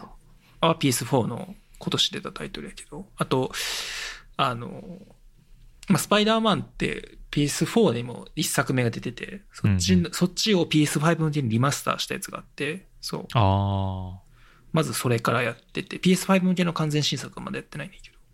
ええいいいいいいななんかね何だっけサイバーパンク2077あー、来月出るやつね。そうそうあれがめちゃくちゃ面白そうやなうん、あれ超大作やんな。うんもうんなんか何年もやって、そう。全員言ってるぐらい なんか、うんゲーム好き全員言ってるみたいそう。あれは悩ましくて、12月に出るのは PS4 向けやねんね。なああそうなんやで、PS5 向けは後で無料アップデートで来るらしいねんけど、ああなるほどね PS4 向けでやっとくべきなのか、5のアップデートを待つべきなのかちょっと。まあでもね、結構今やりたいゲーム溜まってるから、発売日とかには買わなくていいかなと思って。そうそう。で、もう一個へが、ーその、もうこれが結構強いモチベーションだけどさ、あの、これ別に PS4 だけじゃないけど、F1 のゲームがあって、うーん F1 の公式のゲームがあって、そう。ですごいもう実写、実名ドライバーで実際のサーキットを使ってて、ウィーレみたいなことだろそうそうそうそう。で、まあ、Xbox とかパソコンにもあんねんけど、PS4 向けにもあったから、それも買って、だから明日、もう今日から始まってるのか、バーレーングランプリやん。うんそう。だから、あバーレーンのコース。そう。もう明日予選。おい、うんまあ、山田は今夜か。あそうかそう。やけど、それも、だから、バーレーンのコース、めっちゃ走って、ちょっと予習した。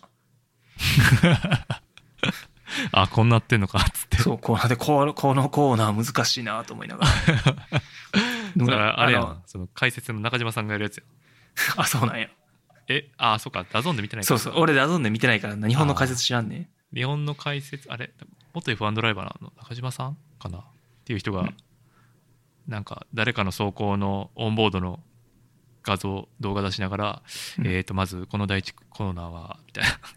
ここの試験がこうこうこうでみたいなことを逐一解説してくれる、え。まあそれを実感したんやえそれってその画面はどういう画面になってるの？ゲームするときは。あマリカー的な？うん、オンボード映像やで。だから、あドライバー目線よりはちょっと高いんかな。ドライバー目線にも変えれんのかな？でも、あの、だから F1 の実際に、俺らがテレビで見るときのオンボード映像とほぼ同じ。えー、あそういうことかうん。なんかあのマリカー的にこうし俯瞰の視点じゃなくてああ、ではない。えー、それめっちゃ面白そうやなじゃあうん。後で動画共有するわ。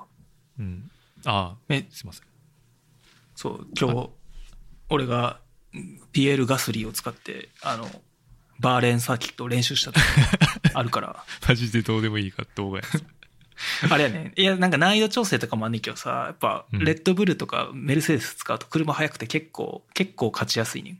ああで、これさ、自分で、ゲーム、まあもちろんゲームと本物はだいぶ違うんだけどさ、思ったのが、トップ走ってんのめちゃくちゃ楽やねん。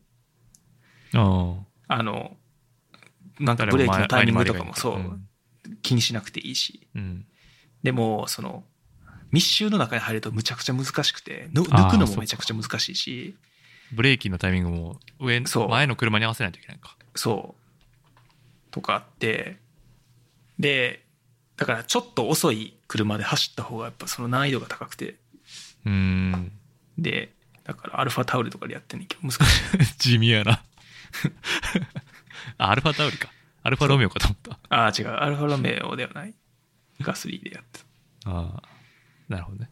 えすごい、なんかちゃんと無線とかも入ってくるし、ー、えあの、ピッ、ご一番短いのは5周だけ回る決勝レース5周っていう。だほほんまにリアルタイムでやろうとしたらさ、1, 時間半とか走らないといけないよ。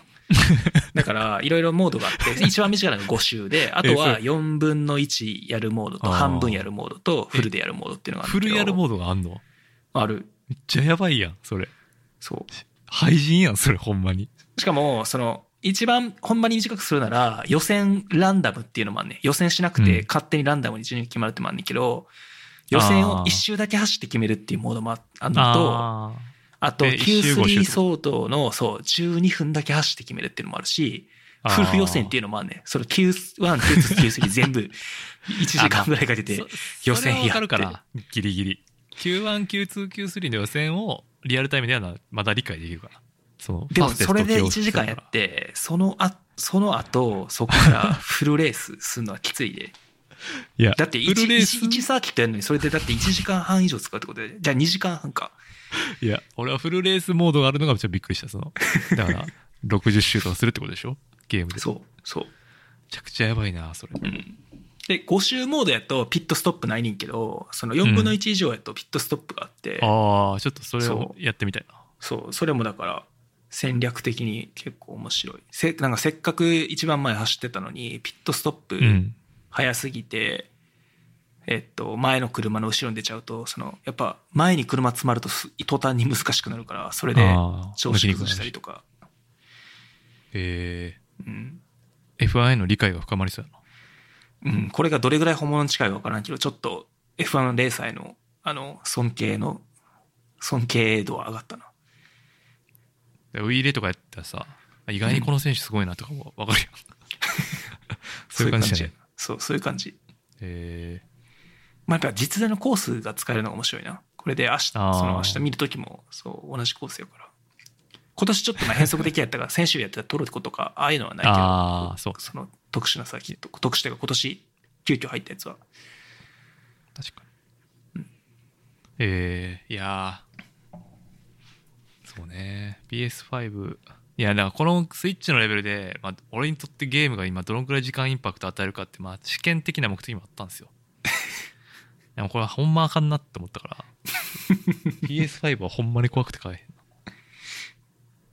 でも、まあ、フォートナイトハマるんやったらそうやな。いや、そもそもさ、その、もう PS4、PS5 とかって、あの、がっつりゲーマー向けのゲームやから、うんあの、スイッチは結構さ、カジュアルゲームプレイヤー向けのゲームが多いやんああそうねそう。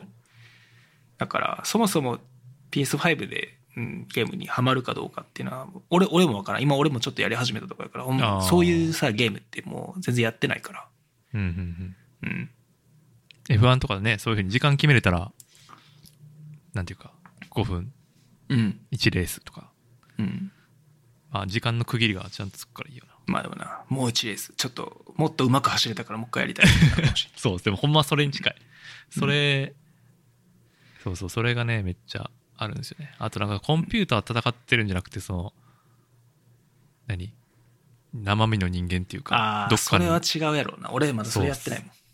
それが危ない。やっぱオンライン対戦っていうの初めてやから。でレベルがそのコンピューターやと敵のレベルってこうある程度均一になるやんか。うん。だけどこう100人いた時にめちゃくちゃ上手い人もいるし今日始めた人もいるから、なんかっていうかそういうなんか世界の縮図感がめっちゃある。じゃああるかな。っていう、まあ、え別にある程度さ、でもレベルマッチングみたいなのあんねんな、多分。多分あるんやと思うけど、うん。まあでもその中でも結構差あるんや。そうそうそう時間帯によってあんま違うっていうかうん。やっぱり平日の夜とかは何？みんな会社帰りの人が多いんやろうなっていう感じのレベル感やしなんかテレワーク終わってすぐとかやと多分廃人がまだ ゲーム廃人とがいっぱいいる時間帯なんやろうなっていうレベル感めっちゃレベル強い人が多いみたいな結構感じるかななるほど。うん。というところです。はい。もうね、別にあの、フォートナイトは別にお勧めしてるわけじゃないですよ。危ないよってことを皆さんいやいや、知ってほしでも、ちょっと複数人から聞いてるから、そろそろやっとかないとなと思ってる。うん。まあ、経験としては、すごい、あの、オンライン対戦とか、そういうカルチャーとしては楽しいと思います。はい。そんなとこですか、ゲームは。そうやな。コンテンツ系で言うと、クイーンズ・ギャンビット。ああ、これね。クイーンズ・ギャンビット見た？見てない？これなえっと、奥さんは全部見て、俺は1話目だけ見て、まあだ、ーでも、これは全部見ると思う。これはね、デメがめっちゃ好きなことを俺は保証しとこう。あれやろ？これ少年ジャンプ系やろ？そうそうそう。まさしくそれ。それを、ね、そう、ネットフリックスがやもうやってきたから、うんすごい、なんていうか、少年ジャンプ的コンテンツって世界通用するのは、例えば、ナルトとか、ドラゴンボールとか、うんワンピースとか、まあ、証明したわけですけど、まあそれがなんていうか、そのフォーマットアニメじゃなくて、ちゃんとドラマ化すれば当たるんやっていうのが、証明された感じでしたね。えーいや、これ楽しみだな。1, 一話目もすごい面白かった。うん、で、しかもだらだら長くなくてそのリミテッドシリーズなんで、うん。完結するんでちゃんとそこもおすすめしやすいというかうん。あの何時あれ何話やかな？は8話ぐらいから多分合計8時間ぐらいでうん。うん。完結する、ね続きものやとなんかまた忘れた頃にもう一回十何時間見てとか。それ結構大変やんか。そういう意味で言うとすごいおすすめですね、はい、でなんかあれですねネットフリやりたくなった？やりたい。やりたいっていうか、し 将棋？うん。とかってどういう、あれやんか、その、藤井聡太がなぜすごいかなって分かんないじゃん。そのそう俺、俺も全然詳しくないから。そう。だけどそういうのを知ってみたいなと思った。あで、この、なんか局面局面が多分あって、あ、この手は、まさか、これは全く予想外ですねとか言われても、全く分からんやんか。そういうの知りたくなる。あ。見るためのな、教養というか、そうそう術そうそうそう。そうそうそう。だからチェスも同じ感じ。そこのドラマは確かにそのチェスが題材なんで、そういうチェスのうんそういうルールが知りたくなるけど、うん。なんていうかこういうボードゲーム、まあ、囲碁もそうやけど、うん。なんかどういう思考回路なのか全くわからんっていうか、な、っていうのない？なんかもう先々読んでるっていうのは、漏れ伝え聞くが、うん。その先々読むとはどういうことなのかっていうのがあんまり、相手がどう動くかもよくわかんないじゃん、みたいな。よくまあ、なんかパターンが分散されていくんやろ。そうそうそうそう。でもそのパターンって分散って無限やん、その。うん。まあ、だからこそ難しいの、多分、いや、てかごめん、俺分かってない。俺も分かってない。わからないもの同士。プレイヤーじゃないけど、うんなんかあれやろ、定石を知ってるから、言ってしまあう、結構、その絞れるんやろ。パターンはあそうん。あそうでそのクイーンズ・ギャンビットはその定石の名前かな確かうん。タイトルになってるのはあーチェスの。うんうん。でこれが確かネットフリックスで一番見られたドラマになったんかな。今まで。でそう、US のランキングでずっと1位になってる。うん。うん。なんであでも全世界的にじゃなかったかな確か。あ、そうなんや。うんそのぐらい人気なんですよね。はい。これそのあれやん。な、なんかこの主人公の人のさ、ちょっとこうミステリアスな感じからのこの少年ジャンプ系の展開って、俺はまだなんそかあんま予想つかないねんけど、絵的にはさ、そういう風には見えないやん。いやこれがまた新鮮なんですよね。そうん。そのこの若い女の子がまあある種その権威というかに挑んでいくみたいな。うん。構図がやっぱ楽しいですね。これは見ないとあかんな。ゲームもいっぱい買ったのに。そうそうそう。見た目以上にギャップがあるっていうかそのこの見た目はこんな感じやけど結構行動は男っぽいっていうかうん。乱暴ないや、奥さんめちゃめちゃ感動してたね。うんこんな面白いドラマ久しぶりに見たって言ってた。うんやしそのデメの思考性にも合うと思いますこれは見るわ。はい見てくださいっていうやつでしたあでも知ってたらよかったですあとはリアル15巻出たよっていううん。6読んでないです年ぶりの新刊やってな、これ。いや僕が14巻伝えて借りて読んだからもう記憶の彼方ですあー。もうどうすればいいかわからない今はもう。でその伝えが潰れてしまって。それは Kindle で15冊買おう。うんそうね。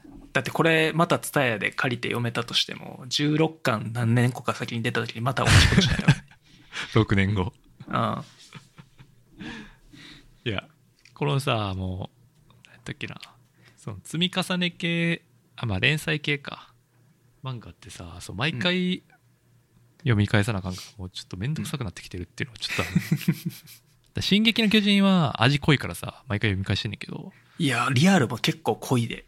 あ濃いけど。まあまあ俺もその「進撃の巨人」とはだいぶ方向性は違うけどそうそうそうそう。さで俺もう一個「宝石の国」っていうアニメアニメじゃない？漫画読んでんねんけど。あそれ知らんわ、うん、まあ、それそんななんていうかな。あのなんていうかいろんな、まあ難しいな。宇宙人 SF?SF SF アクションみたいな話やけど、まあ、それも毎回そんなしょっちゅうは出ないから毎回全部一から見直してんねんけどその作業がだるくて今新しい缶買ったけどまだ置いてるから。だからもうちょっとリアルもどうしようかなっていう今気持ち。いやリアルはさ俺前その13巻とかの話をした時に言ったと思うけど、うん。これいや俺は Kindle 出るまで読んでなかったんやけどめちゃくちゃこれ好きな作品で俺。うん。あんまりいや完結するか分からんけどこれほんまにちょっと一生かけて完結まで見届けたいなと思うぐらい結構あ好きな作品で。だからそう、うん。で15巻も良かった。ちょっとかなり。高橋がなんかチームに入ってみたいな感じですよね。あれ違いました？合ってます？そうそう。それが14巻、14 14巻なそううそうそう、うんうんそう。あのスコーピオン白鳥が戦ったのが13巻で、でうん。14巻で高橋が車椅子バスケのドリームスに入ってっていうのがうん。14巻で、で15巻がその先。うんうん。うん、今回はこの高橋とあとえっと飲み屋か。この2人の話が主に進んでいくねんけど。うん。うん。よかった。よかよかった。今面白いのは面白いですね。当然うんそれはもう、そこはもう全然疑いの余地なしというか間違いないです。これ今この先の話は今連載続いてんのかな？分からんけど16がいつ出んのかが分からない14巻の巻末には15巻は2016年発売って書いてあってんて でも結局そこからさらに4年遅れて2020年に発売されてで15巻の巻末なんて書いてあるのかなと思ったら何うん何やったっけな、全くその現具体的なに日付が触れてなかった。なんか、ああ、そまあ、できない約束はしないっていうこう。うん。とですかね。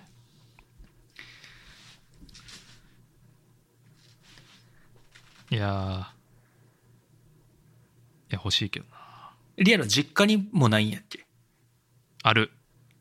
そうや。思い出した。そうやわ。途中まであんねん。思い出したわ。そうや。じゃあ、ちょっとなんとかして、まあ、多分、10うん。16出るのに時間あるから、ちょっとどっかでキャッチアップしてもらえると。実家から送ってもらおう。途中まで。でもさっき言ったぐらいまで覚えてるんやったらいきなり15巻読んでも大体わかると思うけどな。ああ、なるほどね。うんいや、その15巻を何で買うかを決断しなきゃいけないから。まあそれは Kindle でいいんちゃう その先のことを考えるともうだってすでに1から8ぐらいまで紙で持ってんねんて、俺と。だから9以降を Kindle ああ、それ全然いけるタイプの人？いや俺は自分やったらやらないけど なんでやれへんの俺に言うねん。いや俺やったらもう1から買うよ Kindle で、でああ、なるほどね。8巻まではメルカリで売るいや、まあ確かにな。ああ、そうか。1から8をメルカリしちゃえばいいか。まあなちょっとな、あの8までって言うとまあ売れるんかなちょっと売りにくいかもしれんけどな期期間の全巻じゃないやんああ、そうだうんな。から若干売りにくいかもしれんけどまあ、ただ、その漫画のクオリティは高いし、うん結構持っておきたいタイプではあるはずなんで、そうやねまあ、あの、売り、なんか、何、バラ売りとかして、もういいかもしれないですね。その、歯抜けになってる缶だけ欲しい人も多分いるやろうし、うんっていう、淡い願望。ちょっと、あの、なんとかして読みます。これはまあなうん。いいいいはいい感やで。うんうん。まあちょっとずっと待ってたっていうのもあるけど。そういう期待 六年期待してたって。いや俺六俺は年待っ俺は Kindle 出てからやからその6年待ってないけどな。ああ、そっか、うん。でもこれから6年待たなあかんかもしれん。そうありえる。てかこの人の漫画って全部こんなすごいん、俺さだからその見た「あー。スラムダンクも読んだことないし「バカボンド」も読んでないしああ、俺は両方読んでるけど、うんあ、バカボンド途中で読んでなく、読まなくなっちゃったけど、まあ、結構途中まで買ってたけど、まあ面白いな、どれも。いやー早くな「スラムダンクが Kindle になったらなスラムダンク Kindle になってるのビビるな、結構。でもそんなん言ってるうちにじじいになってしまうからやっぱなんこれ俺はここでちょっとポリシーを変えて紙を買わないといけないのかもしれへんなめんでも、スラムダンク結構な関数あるねんな。また30冊ぐらいあるやろ？うん。あ、でも、真相再編版があるね。ああそれやと多分もうちょっと小さくなってんじゃないかな。あ、実家に20巻で巻終わってる。実家に買って実家で全部読んでおいとこっかなでもな 逆の悩みやなさっきの山名とはどういうこと？紙紙をあえて買わなきゃいけないっていう ああ、なるほどね。まあでも全然、あっても、もし俺今家家にあったら、たまに読み返すかなっていうレベルのクオリティではあるかな。うんあとこれ大人になればなるほど多分余計に響いてくると思う。なんていうか、敗者の美学みたいな話だから、結構うん途中から。だから、まあこんだけ、よくなんかそういうテック業界で引用されがちじゃない？これ。そうやなスラムダンクって。そうやなんかそういうさ当然知ってるやろぐらいの感じでこれがだから引用されるからさ 俺もその引用されすぎててさあ有名なシーンのコマとかは知ってるわけやんああ、そうねけ。どいまだに原作読んでないっていうこの後ろめたさうん。で、それちょっと話ずれるけど、何やったっけな。そう。最近よくその、女性芸人の人が台頭してきてる中で、その男性芸人がよくその漫画例えすると。で、その時に、バキとか、うんドラゴンボールとか多いやんか。まあ、うんスラムダンクもそうかもしれんけど。うん そういうの、そういうの別に女性わかんないわけですよ。その読んでもないし。だからなんていうかそこにだからそれなんていうかどんな気持ちかっていうとそのえじゃあまあそれマーマレードボーイで例えてみたいな。俺らマーマレードボーイで例えてって言われても全然分からへんやん。マーマレードボーイで例えられても全く全然面白くないやん。うん。でそれをずっと味わってると思うと結構辛いなっていう最近あって。確かそのなんていうか全員読んでるっていう共通理解のコンテンツなんてもうそもそもないのではっていうていうかな21世紀のそのコンプラじゃない コンプラではないななんて言えばいいんかな、そのん当たり前の前提なんていうものはこの世に存在しないんですみたいな話が最近結構好きなんですよね。わかる？そのわかるよ。う。うんんローコンテキストのね。そうそうそうそうそうそう、うん。別に例える必要なかったら例えなくていいしただまあ難しい知ってるそそう知ってる人同士だと共感はめっちゃ上がっていくからうん。ね。その理解は深まっていくけど、うん。その安西先生のと下りとか使われても読んでへん人から俺もむ結構ギリギリまで読んでなかったからバスケ部やったけど、大人になるまで読んでなかったから。いや何がそういう言ってることわかるけど何がおもろいんって思ったけど。うん。読んでから聞くとああまあ確かになって思うようになったかな。確かにな。その話聞いて思い出したのが、俺らが高校生の時さ、うん。あれ、体育大会の仮装かなかなんかの企画をしてる時に、俺らが2年生、俺ら同じ同じクラスの時にさ、うん。おクラスの男はみんなで、うん。ドラゴンボールやろうぜって言って、あああったわ。そう。はいはい。めで誰々が、そう、ピッコロで、みたいなんで、あ先生とかさ、女の子の名前も出してさ、言ってたけどさ、まあ当然、女の子はしらっとしててさ、あまさにそれやな。ああれ俺だって笑いすぎて 誰か国語の先生か誰かに立たされた気がするあったな。ああ高尾と俺ずーっと腹抱えて笑っててそうそうそう。あのなんあのなんて言えばいいかなの某野球部の人いるやんか。医学部行った某野球部の人。覚えてるかな覚えてるよ。ノース、うん。ウィンドウさんノースさんね。うん。そうノースウィンドウのことをノースウィンドウフリーザにしようみたいなんでなんかその俺らのお笑いのラインが決壊したのを覚えてる。そそれがもう面白すぎてずーっと笑ってた。いやーやってたな。今の本当よくないな。言われてるのとな、うん。幼かったな、あの頃は。そうそう幼い。うん。でもそれそうね。だから逆やられたら確かに何がおもろいねんってなるよなっていうのは、まあ、次回の意味を込めて。そうです。男女間の話もあるしさ、うん。結構いろいろ、多分最近聞いた話だとさ、エヴァの劇場版のさ、今度さ最終作、ああはい。来年公開決まったやん。うん。うんで、その話で出てきたのが、その、俺らさ、俺ら言うても、この新劇場版始まったの大学生になった後やから、うんうん。まあまあ最近の なんか作品みたいなイメージで考えてしまうけど、うん。今のさ、二十歳とかの子からしたらさ、うん。ほんまに、んギリ物心ついたかついてないかぐらいの時に始まったやつやから、すげえ昔の作品ああやという認識になってるみたいで、うんうんうん、それもな、そのなんかエンタメの、そういうこと考えるときに、知ってるやろ感じでいくと、それがおっさんとしての、おっさんの行動になるんだっていうのはちょっと、ああなるほどねうん。確かにだエヴァとか、ね、げその新劇場版それこそ大学生の時からだけど元のアニメなんてもっと前じゃん、まあそうやな。それはもう俺らの世代でもないもんな。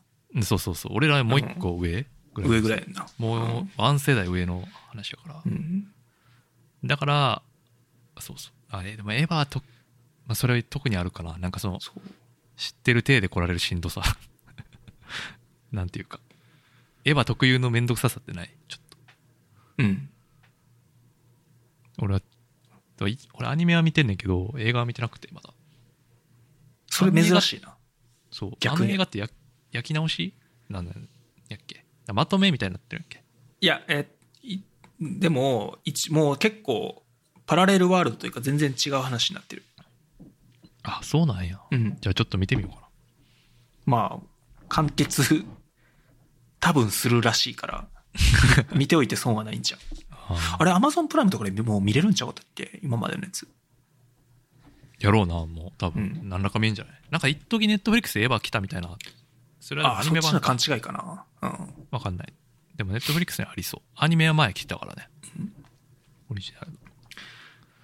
その世代の話もあるし、あとそのアメリカいいと思うのがさ、アメリカは、スター・ウォーズとかスター・トレックとかが、みんな知ってるやろ感で来るねん。うん。で、日本でも好きな人は知ってるけど、あ俺全然知らんねんやんか。で、あでも多分、アメリカ人、だからこうやってアジアから来た人とかやと、多分そんな、多分中国とかインドから来た人も、そんな別にみんな詳しくないと思うんだようんうんうん。な。うん。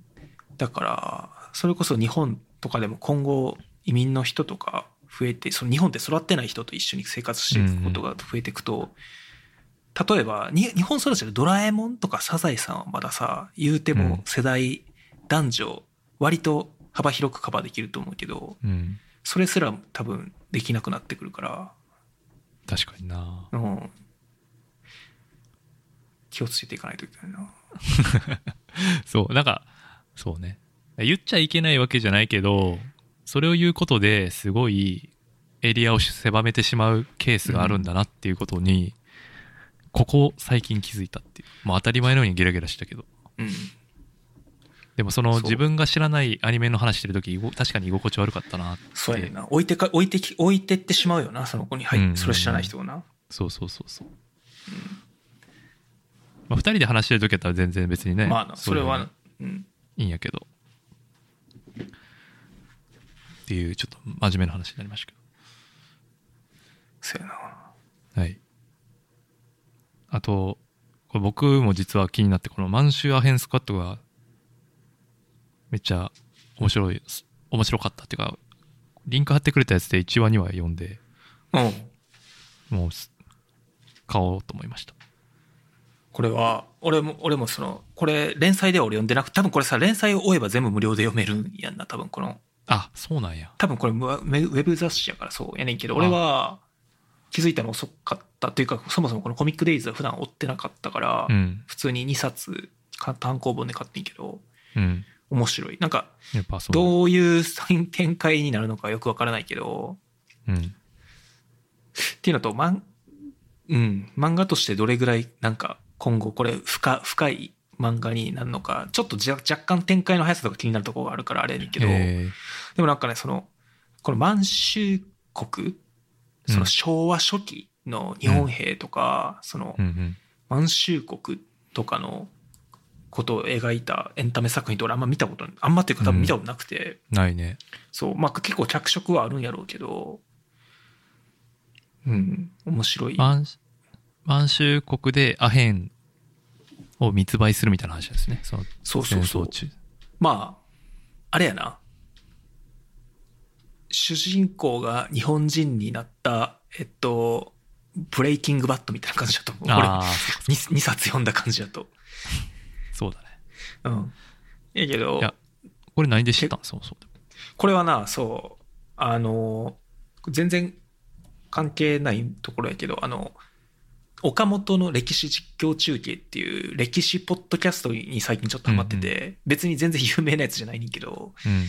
えっと、後で送るわ。でもね、でその人、その、歴史が好きなサラリーマンの人で、うんが、1回10分ぐらいで、なんか特定の歴史のテーマについてバーって説明してくれるねん。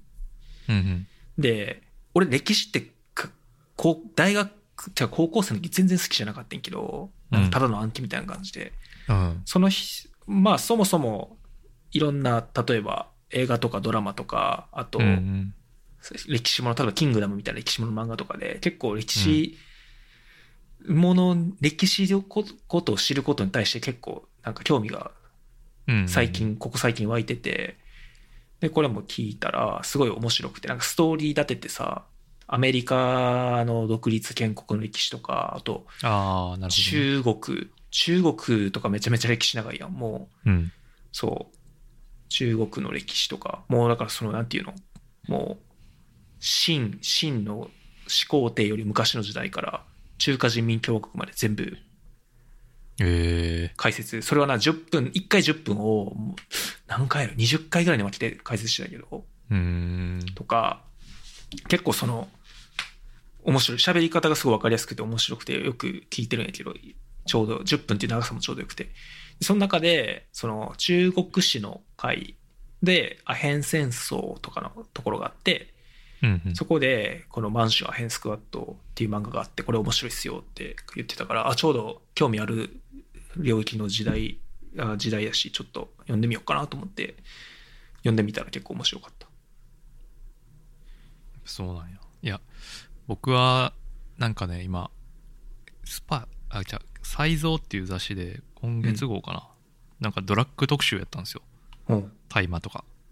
今のアメリカの大麻状況とか、まあ、うん日本での大麻の受け入れられ方とか、っていう、そのドラッグ特集の中に、この満州アヘンスクワットの人のインタビューが出てて、へえ。それで、えー面白そうと思ったら、デメのリンク貼ってきたから、おおと思って、これは読まねばと思ったところです。面白い。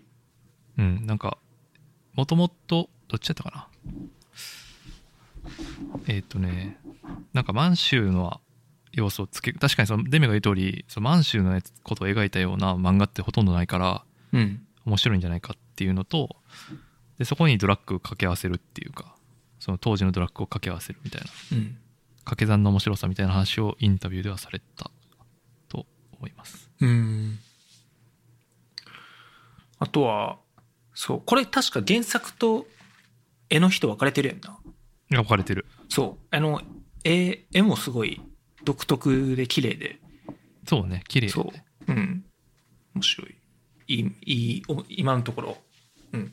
面白い。良い。うん。あと、あとなんか、そのもう一個貼ってたやつも同じなんですか、コミック、何やったっけ？そう、これたまたまコミックデイズコミックデイズか。やねんけど、この小遣い万歳 これは、いいや、たまたま、これたまたま別、別で読み始めたら、うんたまたま同じところにあったってだけなんやけど、てか、ああ、そういうこことね。れって、これって、ほんまに連載をここでしてんのかな？ちょっと分からへん。これがほんまに、このコミックデイズのものなのかどうか分からないんだけああど、、配信してるだけかもしれない。そう、かもしれない。うん。けど、え、これは全然知らん？全然知らんかった。小遣い万歳は、これも多分1話ただで読めるから読んでみてほしいんだけど、読んだ読んだ。一話だけ読んだ。うんそう。これはその、これ作者のじ実話？実話、うんうん作者が題材になった漫画、本人が。で、作者は、まあ、漫画家やねんけど、月のお小遣いが2万1000円。うん、うん。そう。で、その2万1000円で、いかにその、やりくりして楽しい生活を送るかっていううん。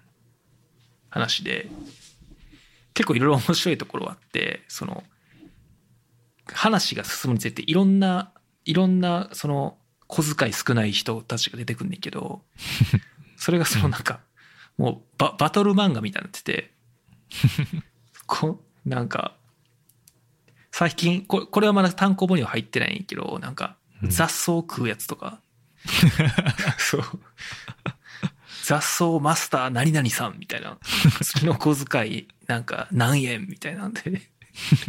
どうやってやりくりしてるんですかみたいな話になってて、そういうちょっとその、うんこの小遣いを題材にしたバトル漫画的な展開になってるのはちょっと面白いっていうのと。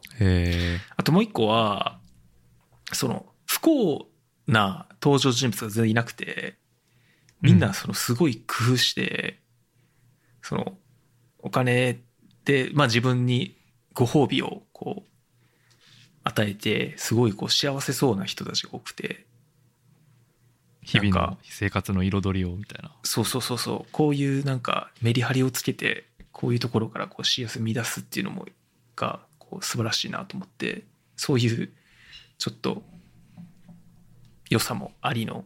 でもなんかツイッターとか見てるとな、結構な、ディスる人もいて、ええなんかどうディスんのこれめちゃくちゃなんかないやなんか、底、底辺やんみたいなのとか、ああなんかその発想がなんか貧しいみたいなのとか、なんかねあー。まあツイッターそういうの言いたい人多いや記憶なんか貧しくみたいなが、ん。うん？製製品製品か、うんそうそう。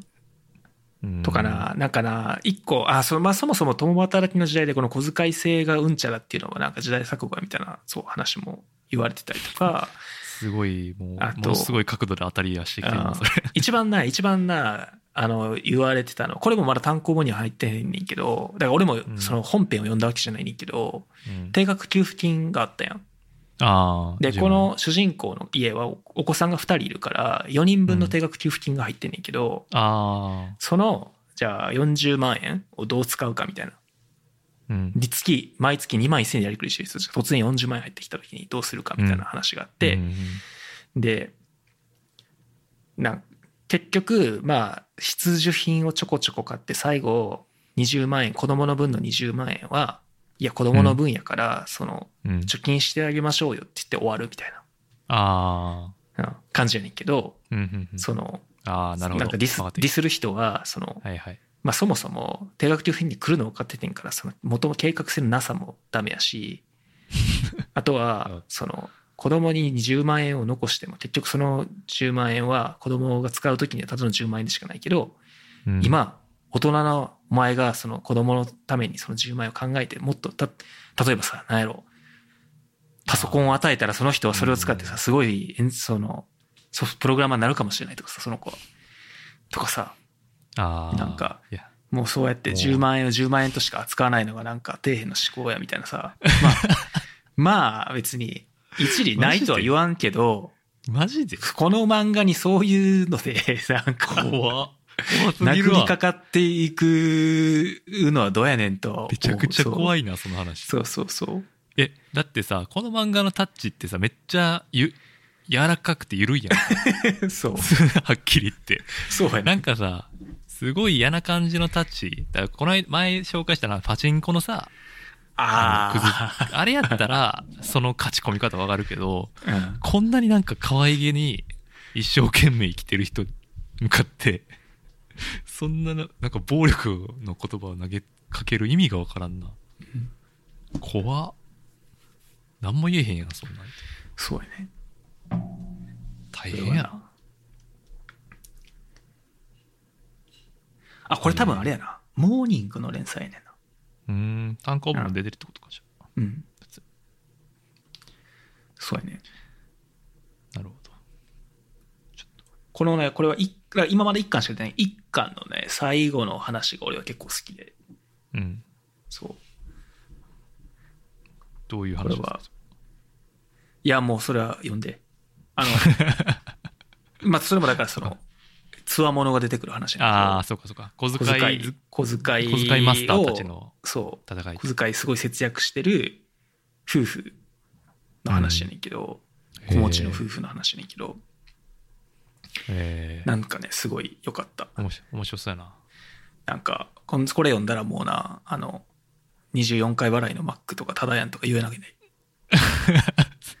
お前やで。価値観逆やん。5万のプレスなんかほぼただやみたいなそうねさすがに。ちょっとな。いや小遣い制はしんどいな。ちょっと。はい。そんなとこですかね。そうやね。もう3時間ぐらい喋った。そうね、まあ、2時間半ぐらいか。2時間半ぐらいか。なはい。いや最後は。まあ年内最後ぐらいかな。まあ年末まあもう一回できたら年末はそうやな。俺2週間休み取ってるから。日本には帰ってこないえ？帰れないか。日本には帰ってこない。うん。今ちょうどちょっとな、ビザの関係で、いずれにしてもね、アメリカから出づらくて。あそうなんや。うん。まあでもコロナやから、この状態でね、うん。あとか。アメリカから行くのは歓迎されアメリカから日本に来るのは歓迎されないんか。感染しまくってるから、っていうか、まず2週間隔離があるし、確かにな。そう、その2週間の隔離でほぼ休み終わってしまうし、どこにも行かずに。うん。やしな、ちょっと今やっぱ、こんな状態で、まあ自分はこっちでさ、在宅勤務やから、まあ正直感染してるリスクは低いけど、うん。な、それでもちょっと親とかに会いにだから多分アメリカから行くって言ったらさ、親とか親戚もまあまあ警戒するやろうし。めちゃくちゃ嫌がられるうん。だから、まあちょっとやめ、今回はやめとこうかなと。そうそう。俺もちょっと難しいなと思ってるな、まあ両親ギリ両親かなっておばあちゃんとか特に怖いなと思うし。そうやな。うん。っていう感じですね。まあいつまかリアルで会える日が いつになるか分かんないですけど。そうやな。まあまあ、まあ、俺はあと1年、1年ぐらいではあってほしいかなと思ってるけど、とりあえずあこのワクチン。パ、ンデミック自体が。そう、ワクチン次第ね。うん。そうですね、まあ次会う時はもう m 1チップの山田として会うことになると思うけど。iPhone12 ミニも持ってるし、片手に。PS5 も持ってるし、PS5 は絶対ないなゲオで PS5 ありますってのさ、えそのそれ危険やな。うん。手書きで書いてるからすごいな。ゲオ結構そういう、そういうことやるんやな。街のおもちゃ屋さん的なノリでやるんやな。そんな感じやな。なんか今なんか、携中古携帯ショップ兼何？ゲーム屋みたいになってた。その俺が行った店は。割とあれなんかな、フランチャイズでオーナーさんになんか任されてんのかな？いろいろ。かもしんないですね。うん。その駅構内にはもうレンタルビデオショップみたいな。あまあいわゆるツタヤっぽいうん。ゲオもあるけどその商店街ではなんかそのめちゃくちゃまあ言い方言ったらちょっとあれですけど怪しいな感じでしたね。ええ。本物だってもう本物かなってちょっと疑った。二人で。あまりにもカジュアルに置いてあるかす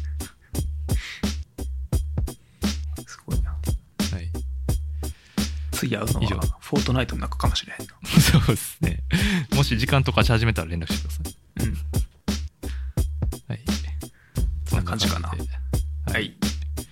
じゃあ今日はデメでしたお疲れ様でした。ありがとうございました。ありがとうございました。ピース。